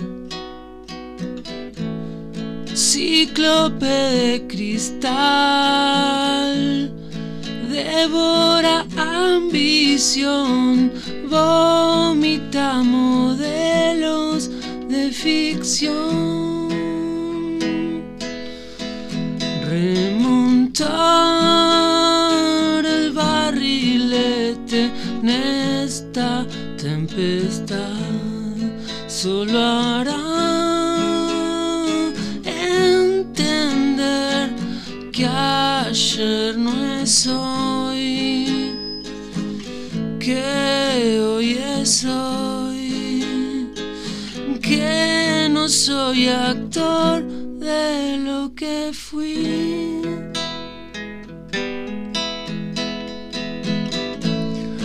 Besos por celular, las momias de este amor piden el actor de lo que fui. Remontar el barrilete en esta tempestad solo hará entender que ayer no es hoy, que hoy es hoy. que no soy actor de lo que fui. Pucha. Muy lindo, ¿no? Impresionante. Muy bueno, Jero. Qué bueno. Gracias. Ah, mi amigo el Jero. ¿Viste? Pero- Gente-. Bueno, te importa. bueno, em, ¿cómo seguimos? Manufactura de cuentos de primera mano, chismes de feria, arte de remate, películas de reestreno y libracos de tapa dura. Épicas de anecdotarios que hoy salen a la cancha pisando con el pie derecho primero. Pero eh, Mm. esto por vez primera. Ahora, señoras y señores, artefactos culturales, el anecdotario. Este es caserito, patrona. Sección nueva sería la entrada del artefactos culturales. Hola cajoneros, ¿cómo andan? ¿Cómo les va? Buenas noches. Bienvenidos a Artefactos Culturales. Camina lento, nunca corre, no tropieza, no habla, su cara no se ve. Está escondida detrás de una careta de goma blanca, sin rasgos, sin gestos. Viste ropa y calzado de trabajo que le robó a un pobre tipo que cruzó por ahí y que por supuesto abandonó violentamente el mundo de los vivos. Porta un cuchillo de cocina, su víctima, su enemiga, era una desconocida, luego fue su hermana y dejó de serlo. Se lo explicó, humanizó y hasta asoció a cultos druidas. Vive en varias líneas temporales diferentes y ahora volvió a la original, la que idearon sus creadores, la que lo pone a matar porque es simplemente lo que hace. The Shape, la forma, el cuco, el hombre de la bolsa, altísimo, pesado, de fuerza extraordinaria, inmortal. Michael Myers. Ahora que acaba de estrenarse con mucho éxito Halloween Kills, la segunda parte de una trilogía que retoma la historia original pero 40 años después, ignorando todas las continuaciones y mitologías creadas, es hora de hablar de Michael. Hijo de Donald y Edith Myers, y de Ronnie y Deborah en la remake y su continuación creadas por el músico y director Rob Zombie a finales de 2000, tiene una hermana mayor y una menor, y la menor puede ser o no su histórica antagonista, de acuerdo a qué línea temporal nos atengamos, porque como les decía, pasó de todo en la franquicia. Michael, nacido el 19 de octubre de 1957, sí, para los que me conocen, un día después que yo, así que es de Libra, aunque no lo veo muy diplomático, y quizá amante del arte sea, ya que le gustan las calabazas esculpidas. A los seis años, una noche de brujas asesina con una cuchilla a su hermana mayor que acababa de pasar un rato candente con su noviecito y termina en un psiquiátrico. Pasan 15 años, vuelve al barrio para asesinar a la joven Lori Strode, para intentar asesinarla en realidad, y todo el que se le cruce, algo que intentará evitar su doctor, Samuel Loomis, su psiquiatra, quien piensa lo siguiente sobre él. Y abro comillas. Lo conocí hace 15 años. Me dijeron que no quedaba nada, sin razón, sin conciencia, sin entendimiento, incluso el sentido más rudimentario de vida o muerte, bueno o malo, correcto o incorrecto. Conocí a este niño de 6 años con este rostro pálido, inexpresivo y sin emociones y los ojos más negros, los ojos del diablo. Pasé 8 años tratando de llegar a él y luego otros 7 tratando de mantenerlo encerrado porque me di cuenta de que lo que estaba viendo detrás de los ojos de ese chico era pura y simplemente maldad. Su antagonista, Laurie Strode, es personificada por la extraordinaria Jamie Lee Curtis, la más grande de todas las Final Girls que hayan existido. Cuando hablo de Final Girls, hablo de las chicas que son perseguidas en el final del metraje de las slashers. Y cuando hablo de slasher, son esas de terror donde un asesino generalmente enmascarado o deformado persigue y asesina a adolescentes en joda o de joda, eh, sin supervisión de adultos y con policías que están meramente de decorado. Siempre llegan tarde y no sirven para nada. Eso es un slasher, básicamente, al menos según lo que eran los orígenes. Después fueron cambiando un poquito. Halloween 1 costó 300 mil dólares y recaudó como 70 millones, transformándose en la película independiente más exitosa por muchas décadas. A su calor se parió la número 2, lanzada en 1981, y ahí se explica que Laurie Strode es la hermana menor de Myers. Pero la idea original del maestro John Carpenter, su guionista, director y también el creador de la icónica y espeluznante banda de sonido, y también era de la productora del film Debra Hill, no lo era para nada. Por eso, en la nueva trilogía dirigida por David Gordon Green, y que tiene el visto bueno y también nueva música de Carpenter, ya que digo de solamente de Carpenter porque Hill, la, histórica productora, murió de cáncer en 2005, Laurie Strode es otra vez una completa desconocida. Aunque a esta altura ya no tanto, ¿no? Pero volvamos a Myers. Apareció hasta el momento en 10 películas, en una novela, dos videojuegos y varios libros de historietas. Fue encarnado por más de una decena de actores como adulto y también como niño. El más representativo, Nick Castle, aparece en la primera de 1978 y volvió en la nueva trilogía. Extrañamente mide 1,78 m, cuando se presume que The Shape es una figura enorme. De hecho, en la remake de Rob Zombie se utilizó un actor de más de 2 metros y 135 kilos. En el guion de la primera película se lo describe como alguien con, comillas, una máscara de goma con las grotescas facciones de un hombre.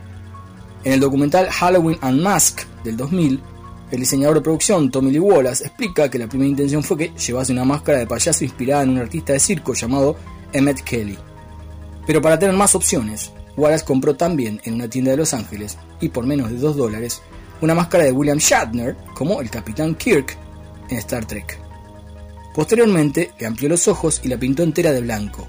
Probaron ambas opciones con el actor Nick Castle, que había sido contratado para dar vida al asesino enmascarado. Hablo de nuevo comillas. Primero probamos la de Emmett Kelly. Castle salió del camarín y estuvimos de acuerdo en que era inquietante, extraño, raro, te hacía sentir incómodo. Entonces volvió al camerino y salió de nuevo con la otra máscara, y un escalofrío nos recorrió el cuerpo a todos. Era aterrador, demente, enfermizo. Ahí supimos que ya la teníamos. La duodécima entrega de la saga Halloween Kills recaudó en solo dos semanas más de, más de perdón, 80 millones de dólares solo en los Estados Unidos. Sumando las recaudaciones de toda la saga se, se alcanzan ya los 640 millones de dólares, una cifra que va a aumentar con otra entrega llamada Halloween Ends que se espera para el año que viene. La de 2018, que fue el inicio de esta nueva trilogía, claro, comparte con el nombre con la original, costó 10 millones de dólares y recaudó más de 255 y un dato muy pintoresco. Según una cláusula en el contrato de Mustafa Akkad, que fue el productor ejecutivo de todas las entregas hasta su muerte en un atentado en 2005 y dueño de los derechos de una franquicia que actualmente controlan sus hijos, ningún guion de la saga puede terminar con la muerte de Michael Myers. Este detalle se convirtió en una de las características del personaje. Se lo acribillaron a balazos, lo explotaron en una sala de calderas, lo tiraron a un río, le inyectaron veneno, lo decapitaron, lo electrocutaron y lo quemaron vivo, pero siempre vuelve y parece que lo va a seguir haciendo, al menos en una película más. Así que ya saben, amiguitos y amiguitas, lo que les puede pasar si en Argentina siguen festejando la noche de brujas. Street or trick, amigos y amigas. Dulce o travesura, pero eso sí, cuidado con mal. Oficial, llama el móvil. Documentos, por favor. A ver, todos contra la pared. Rapidito contra la pared. Fernández, apúrese. Era un sábado a la noche, tenía plata y hacía calor. Me dije viejo aprovechar, sos joven y me fui al cine a ver una de terror. Salí a la calle, paré un taxi y me fui. Por ahí bajé en Sarmiento y Esmeralda, compré un paquete de pastillas renomé. En eso siento que un señor me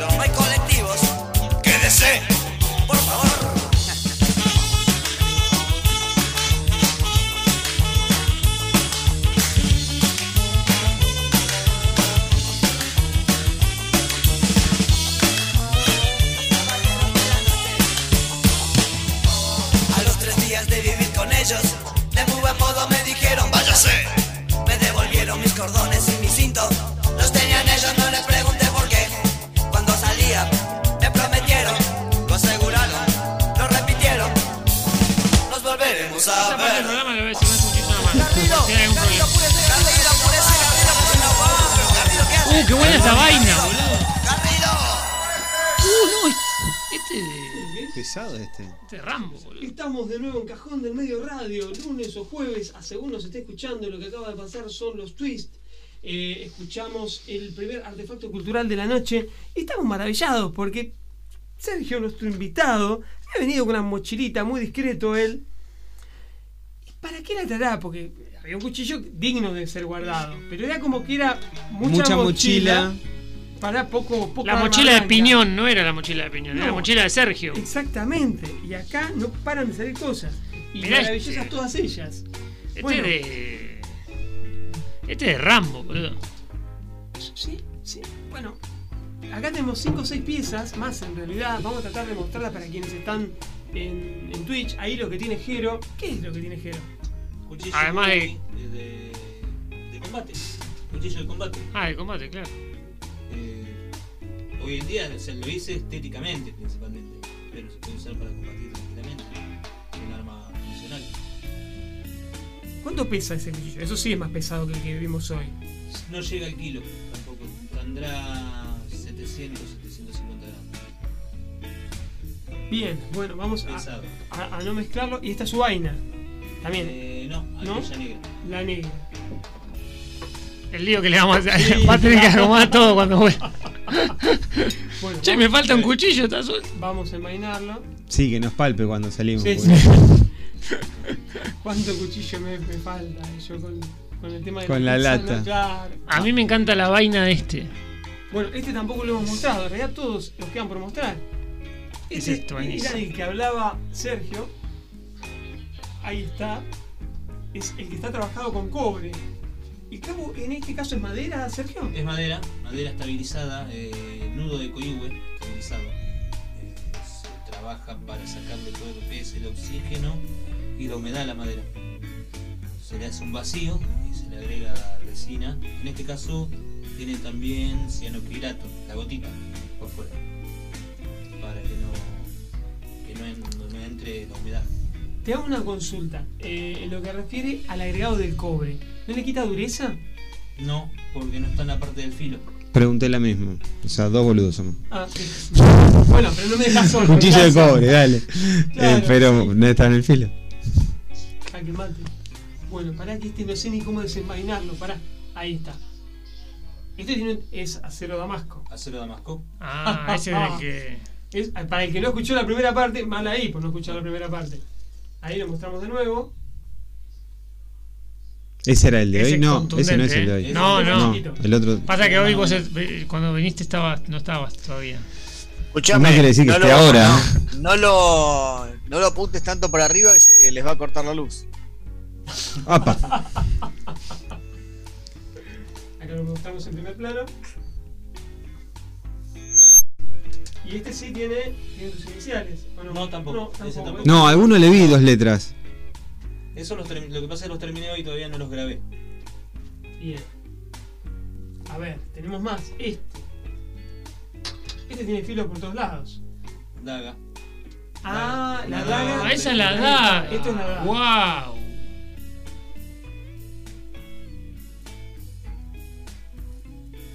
Qué lindo. Nunca tuve una daga. Más lejos de la cabeza. O sea, Sí, por acá, ¿viste? Me va a matar mi tío. A ver, pre- hay pregunta. Sí. Eh, algo que siempre me llamó la atención, por ejemplo, yo miro mucho The Walking Dead y matan a los matan a los zombies Matan de un cuchillazo en el cráneo. Entra muy fácil. Entra muy fácil. El cráneo es complicado, es durito. No, Tengamos este- en cuenta. este, No, este entra. Este entra. Tengamos en cuenta que están medio podridos, Fer. También, claro. Entonces- es verdad, es verdad, Y aparte, es verdad es eso. Walking Dead, boludo. Es Walking Dead. De todo puede pasar. Claro. Che, me gustó mucho este. ¿eh? Ese, te, te digo, Fer, con esta daga. El color es. Eh, iba a ser un damasco. ese. Ah, Pero el acero cuando me lo vendieron no era de la calidad que yo estaba esperando y no quedó como yo quería. Es más, ese no lo saqué a la venta nunca, ese lo tengo yo. Cuando voy a las diferentes ferias o eventos, lo tengo, lo tengo en sí. ¿No lo ofreces? No. Porque no te conforma. Claro. Eso no te conforma. Exactamente. Ok. Bueno, dándolo a nosotros, boludo. Bueno, si lo querés regalar. Para, este va acá. Bien, bueno. Nada, está bueno ponerse siempre la vara alta. Tema regalo de cuchillo. ¿Qué hay que dar cuando te regalan un cuchillo? Ahí tenés otro mito más. O sea, no. ¿En dónde dice que da mala suerte? Es como un, un gato que cruza por la calle, un gato negro. ¿En dónde dice que te da mala suerte? Eh, hay una, anécdota, hay una anécdota que hace no sé cuántos años, donde se encontraron en un boliche, dos gauchos no se conocían, se pusieron a hablar, entablaron amistad entre ellos. Vino va, vino viene, vino va, vino viene. Uno sacó el cuchillo y le dijo, muestra amistad, le regalo mi cuchillo. Y el otro, para no ser menos, le regaló también el cuchillo. Siguieron charlando, no sé si jugarían a las cartas o qué, pero en algún momento Tomado. la empezó a tener otro tono, otro cariz, y se entraron a discutir, entraron a discutir y salieron afuera y terminaron en un duelo y terminaron apuñalándose Con su cuchillo. con sus cuchillos uno al otro. Entonces, de ahí se- supuestamente dicen que Cuando te regalan un cuchillo. cuando te regalan un cuchillo en realidad hay que pagarlo, aunque sea una, Una moneda, peso sí. simbólico para no romper la amistad. No sé hasta qué punto sea cierto, Claro. pero no cuesta nada. No, no. El día de hoy, un besito, señora. Este, creo que es el único que nos faltaba por ver. Eh, ¿Esto es hueso o no? No, eso es mi carta. ¿Cómo me expongo? ¿Qué- ¿Cómo me regalo? Esto es. Esto es hueso. Eso es hueso, pero eso no lo hice yo, eso lo tengo de los 15 años nada más. Quedó adentro del bolso porque quedó. ¿Y esta hoja? Esa hoja es acero 5160. Grueso ese. Sí, Este está firmado. sí, ese está firmado. Ahí está. A ver. Y Me da un poco de miedo Esteban con los cuchillos. No, no, no. Es como. El abrelatas mal. lo maneja de una manera que. Menos mal que vino alguien que hace cuchillos y no que hace escopeta, porque si no ya estaban todos muertos, chicos. No hay repetición el jueves si quieren. Bueno, no, Claro. Bueno, nos hemos ido un poco por Ah, las ramas. Hay, hay ¿cómo algo, hay algo que, algo que me faltaría saber y que me están preguntando. eh, ¿Dónde se puede ver lo, lo que haces? Si tenés algún Instagram, Facebook. Eh, tengo Instagram, Facebook, eh, me pueden buscar en, en Facebook como Sergio Vega o SB Cuchillos Artesanales, en Instagram lo mismo. Si no, eh, si me permiten los chicos, puedo decir generalmente voy a eventos de temática medieval, o sea, los organizan, lo pueden buscar en Facebook o Instagram también como Somos Medievales, eh, el grupo, se puede entrar quien quiera. Eh, y ahí van se van subiendo todos los, los próximos eventos que hay. Próximamente voy a estar el 12 de diciembre en el Centro Cultural Mercedes Sosa en San Telmo. Se hace un evento inspirado en la serie Juego de Tronos. Desembarco del Rey se llama. Ya va a ser la tercera edición que se hace. Se pone muy lindo, así que todo el que quiera ir está invitado. ¿Viene la reina rubia? Hay una reina rubia. Hay una reina rubia. Bueno, acá en, acá en el Vamos. Instagram ya tenés un seguidor nuevo, seguro, que porque me acabo de, me- te acabo de seguir. Ahí está. Muchas gracias. Dite reina rubia y ya tú consiguió. Son tremendos. No, no, yo, yo soy de la reina morocha. Ahí está, qué jugador. Aparte hay muchos artesanos eh, que hacen cosas muy, pero muy buenas, la hacen todo a pulmón. Eh, hay desde, bueno, yo hago cuchillos hasta gente que hace dragones. Eh, no sé en qué material lo hacen, pero no sé en qué material lo hacen, pero dragones, aceites para aceite para barba, cervezas artesanales, comidas artesanales, hay de todo, ropa, está muy bueno como para ir, es un ambiente familiar, hay música, eh, se puede disfrutar mucho. ¿Vos, lindo. ¿Vos preparás algo en particular o llevas lo que ya tenés? O- No, generalmente hago un stock, eh, también hago más que nada inspirado, o sea, Medio temático. Más que nada a la, a la temática, Claro. cuchillos más Claro. eh, y más tirando para ese lado. Obviamente llevo también algún que otro cuchillo de cocina, alguna otra cosa como para que dé, para agrandar la mesa y a la vez que no tener solamente una cosa, sino Sí, variedad, el que quiere otra Claro, cosa. tener una variedad y que. Tal cual, por ahí aquel que lo piensa o lo compra desde la funcionalidad. te gana- Claro, no te vas a comprar el Piensa. cuchillo de, de Jon Snow. Claro. Ah, yo quería ese. Bueno. Bueno, ahora tendríamos que andar cocinando. Y ahí están los cuchillos. Y, y sí, que mejor. que todo Fa- tiene faltó todo lo otro. Estás tratando de zafar de Luis, está contando el tiempo. Y Ah, mirá, te, No te la voy a hacer, te la voy a hacer fácil. Decime nada más cuál es la diferencia entre una empanada de carne picada, y una carne cortada a cuchillo. No, es que la receta de hoy era empanada carne cortada carne. ¡Ay, Dios! Editalo, editalo, Marcelo. Che, por vino, favor. vino también, vino también el que hace la cerveza artesanal, ¿no? Sí, está, lo tengo al lado. Eh, no, la receta habíamos sugerido empanada de carne cortada a cuchillo. Ahí salió. Ahí va. Eh, y- Hay una diferencia. La diferencia es el corte, digamos. sí, sí, sí, sí. Sí, ¿Y qué tipo de, de corte de carne, carne vacuna estamos hablando? la que quieras, pero vacuna, sí. Ah, y que sea. Sí, Pero si vos tuvieras que elegir. Roast beef. Eh, vamos a una carne que tenga un poquito de trabajo, que haya sido un músculo que haya trabajado, no un lomo, porque va a ser. Hipertrofiado. Sí, sí, sí. que- un corte económico. Y bueno, lo cortamos cuchillo.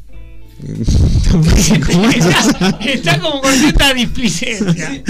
No.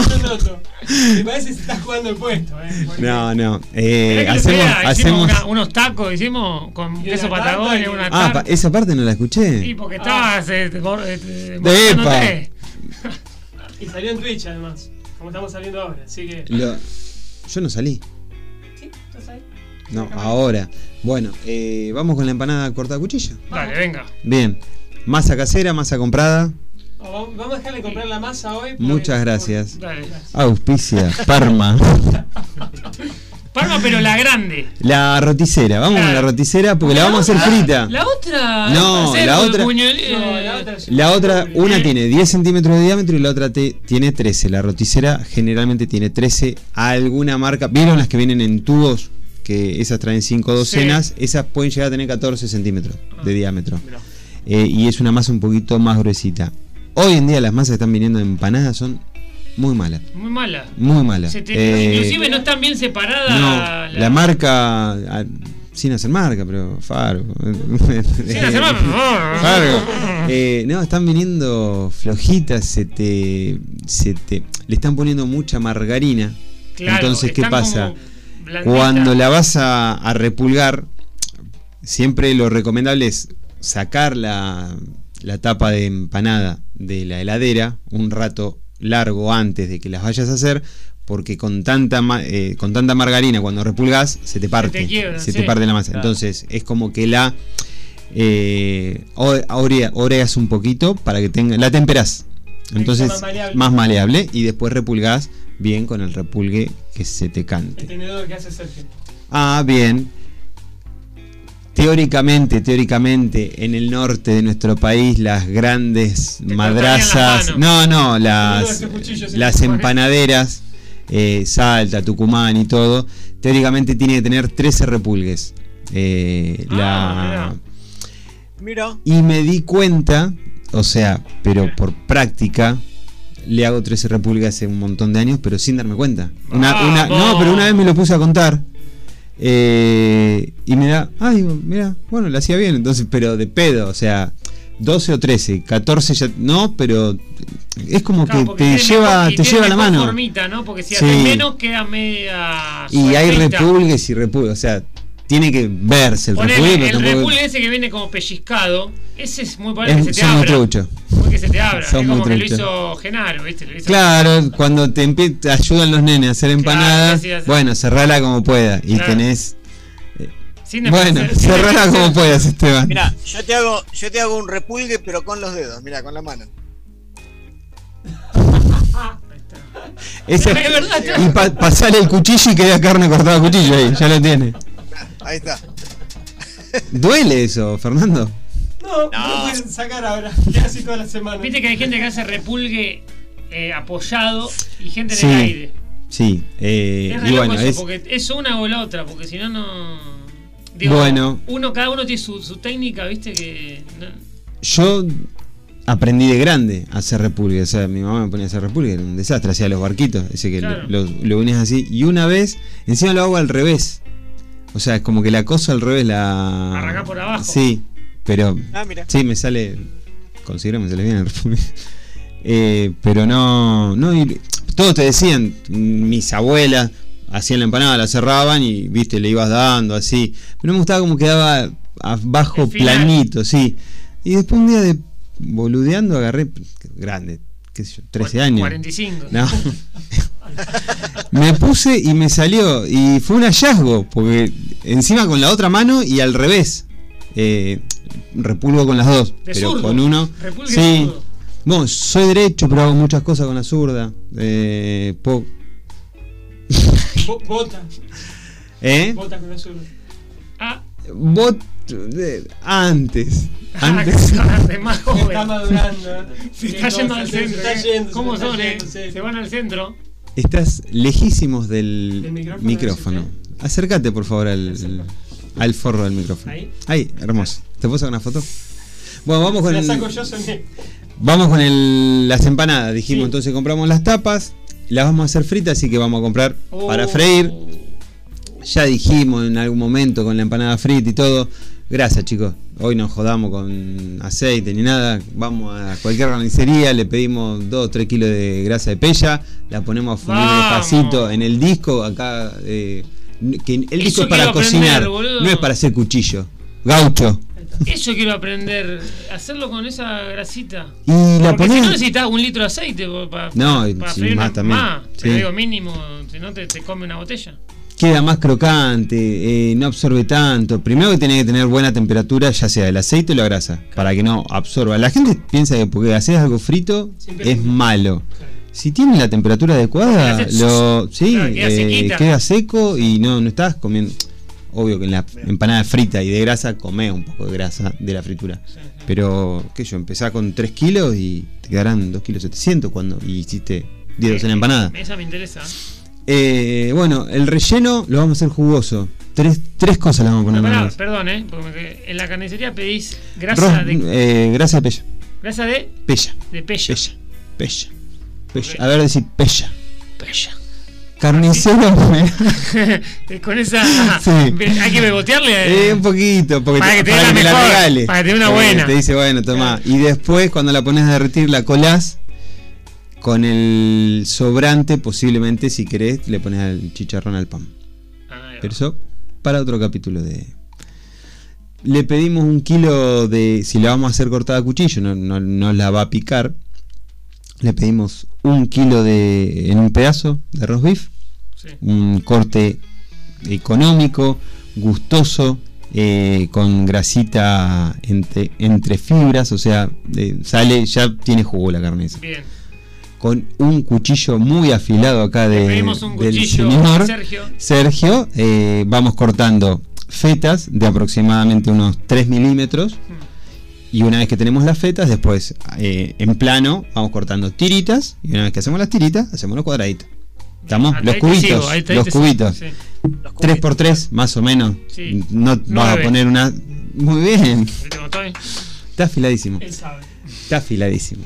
Y bueno, tenemos, ya reservamos la carne, que todavía no le vamos a poner nada. Y le vamos a hacer nada más con cebolla y cebolla de verdeo. Bien. Hoy no le vamos a poner morrón ni nada. Ni boludeces como aceitunas, esas boludeces no. No, Soy fundamentalista con eso, pero hoy estoy, dije que la íbamos a hacer con tres, con tres a ingredientes. baratas. Hoy son nacionales y populares. Sí, el morrón 200 mangos el kilo, chicos. Así que... Al pedo, no, no. Para eso nos compramos una birrita. Hay que plantar morrón. Es coyuntural, porque en otro momento del año lo podemos conseguir mucho más barato. Sí, el tomate ahora, la frutilla está regalada, aprovechen a comprar frutilla, Uy, 2 sí, kilos por 300 en sí. todos Qué lados y está muy rica. Es Lástima que no Fruta. mucho con las empanadas. Bueno, después frutilla con después, crema. después, para el postre. Es buena esa. Fresilla, fresa con nata. Bueno, ¿y? Siga, siga. Eh, bueno, tenemos la reservamos la carne cortada a cuchillo, Hmm. picamos la cebolla y el verdeo Y lo vamos a hacer eh, con el relleno. Vamos a sudar un poquito la carne en aceite de oliva, hoy como me decía Jero, aceite de oliva y un poquito de manteca. Sal, pimienta y eh, comino, nada más. Ni, hoy esta vez no le vamos a poner ajo, no le vamos a poner perejil, no le vamos a poner orégano, nada. Sal, pimienta y comino. Verdeo, cebolla y la carne. Rehogamos la carne.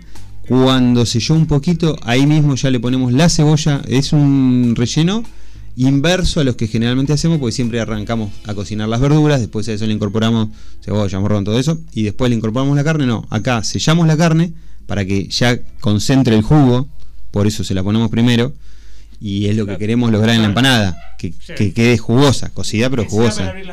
Hace, lo que quieras vos.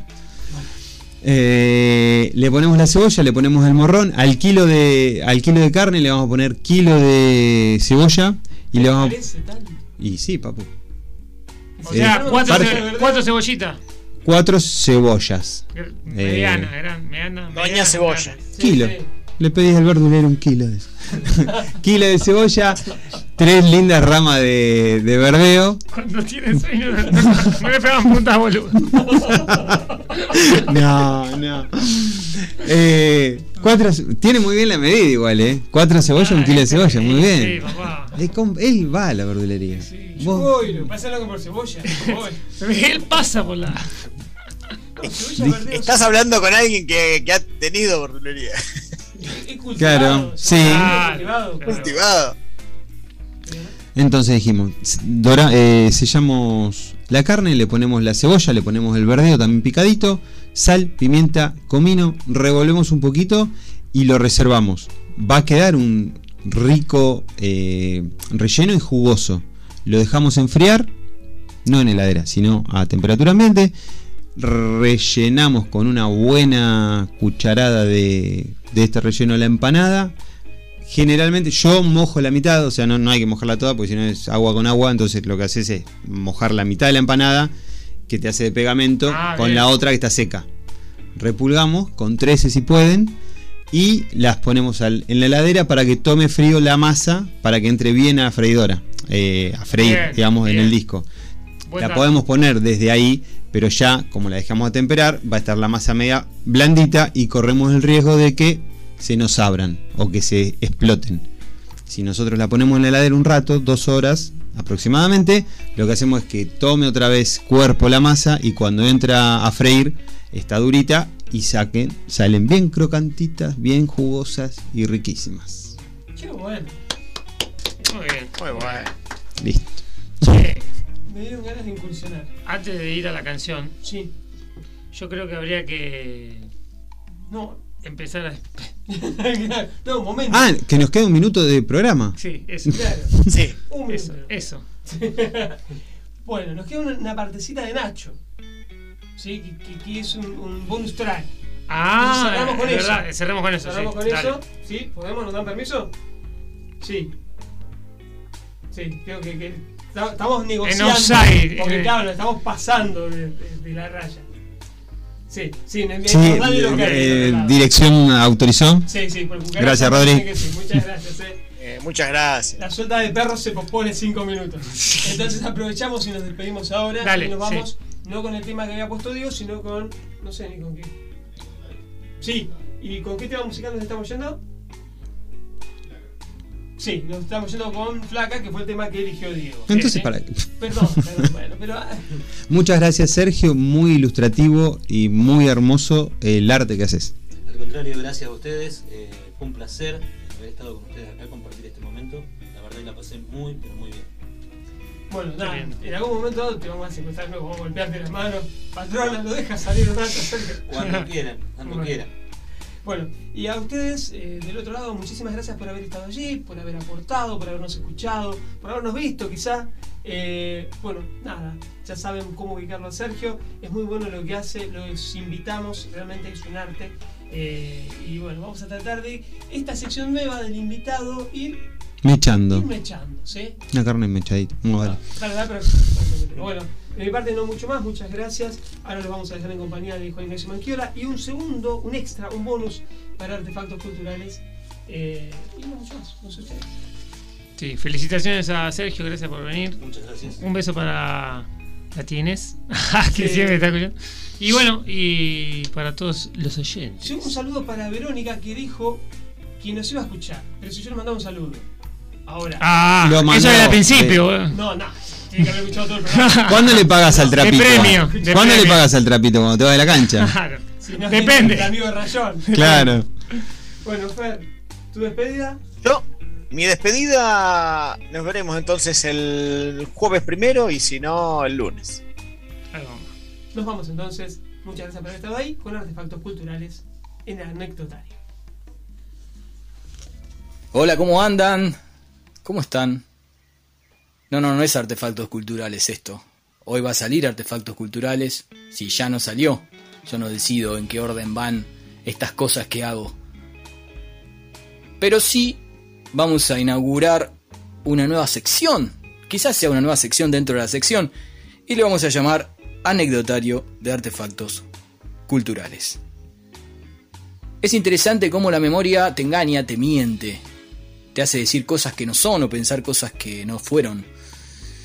Yo pensaba que esto había ocurrido a fines de la década del 90. Tres compañeros de la facultad, amigos. Uno de ellos amigo desde el año 1984. Sí, esta vez sí, recuerdo bien. Se van a una trasnoche, si otra vez la memoria no me engaña, a ver una peli. Quien les habla leyó en la revista La Cosa, una maravillosa revista noventosa que aún hoy sigue, pero no es tan maravillosa como lo era, que hay una película em, cuyo diseño de producción, eh, vestuario, eh, escenografía e ideas fueron trasladadas de una manera interesante a la pantalla. Esa película está protagonizada por Jennifer López, porque en los 90 y en principio del 2000, porque al final no era del 90, sino del principio del 2000, intentaban darle una pátina de seriedad a la actuación o las actuaciones de Jennifer López, después medio que en el camino decidieron que mejor no. Catherine Dean es una psicoterapeuta, digo bien, que aplica un revolucionario tratamiento que le permite literalmente introducir su mente en la de los pacientes, en la de sus pacientes. Estas experiencias, eh, con el método que mencioné, experimentan un peligroso giro cuando un agente del FBI le pide que se introduzca en la mente de un asesino de serie, un asesino serial, que tras haber secuestrado a una mujer se encuentra en estado de coma. Si no consiguen averiguar dónde está la mujer, su vida correrá un gran peligro. Esta síntesis es de Film Affinity. La película es de un hindú estadounidense, perdón, hindú, eh, sí, digo bien, hindú estadounidense llamado Tarzan Singh, que venía de triunfar en el mundo de los videoclips y también de las publicidades. Hizo una icónica publicidad de Pepsi eh, con Britney Spears y otros músicos y también dirigió el video eh, multipremiado y también polémico e incluso prohibido Losing My Religion de Rem. En este caso se hacía cargo de esta especie de thriller medio sobrenatural y un poquito de terror, que la verdad que estuvo bueno. Fuimos estos tres amigos al cine y cuando salimos del cine, bastante conformes, nos encontramos con que la ciudad de La Plata había sido arrasada por algo que en ese momento ya había terminado. Una especie de viento huracanado, tormenta, árboles caídos, agua. Doblamos por Plaza San Martín y tengo que medio que subirme con mi Fusca, que es el protagonista de esta anécdota, a esa especie de vereda, plazoleta, vereda de gobernación. Y seguimos por 6. Lo dejamos a uno de estos amigos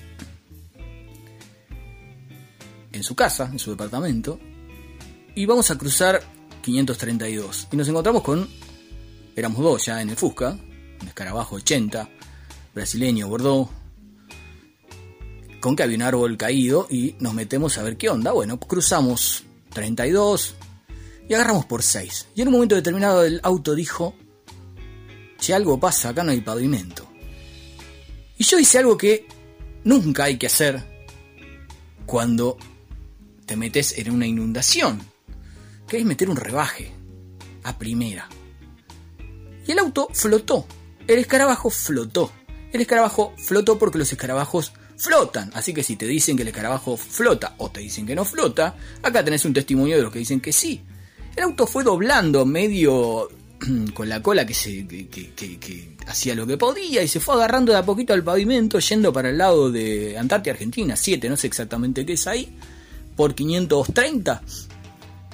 Y bueno, logramos llegar a Villa Elisa, mi amigo Esteban Alves, el conductor de este programa, eh, con quien nos conocemos de segundo grado de primaria, y el otro amigo, quien después, mucho más adelante, resultaría ser el tío de sus dos hijos, hijo e hija, vimos esta peli llamada La Celda de 2000 de Estados Unidos, de 115 minutos de duración, con guion de Mark Protos- Protosevich, música del famoso Howard Shore, fotografía de Paul Lofer, eh, producido por New Line Cinema, que si no me equivoco ya está medio muerta o se la compró Disney o vaya a saber qué, con Jennifer López, ¿sí? Y con otros actores de renombre, a ver si tengo acá de quiénes se trata, aunque es un detalle.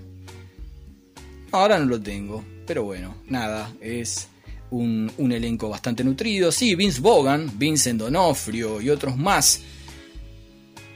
Pero lo más interesante ocurrió después. La plata estaba arrasada y el Fusca, el Fusca, flotó. Nos encontramos luego, o quizás ya nos, encontra, ya, nos ya nos hayamos encontrado, se dice, vía artefactos culturales, que se va a centrar en algo que tenga relación, veremos qué relación con los asesinos de cuchillo, o con los cuchillos, o con los filos, o con las armas blancas. En este caso, un asesino serial, así que la relación también estuvo. Nos encontramos en la próxima edición de Artefactos Culturales y también en la próxima edición del Anecdotario de Artefactos Culturales. Que estén bien.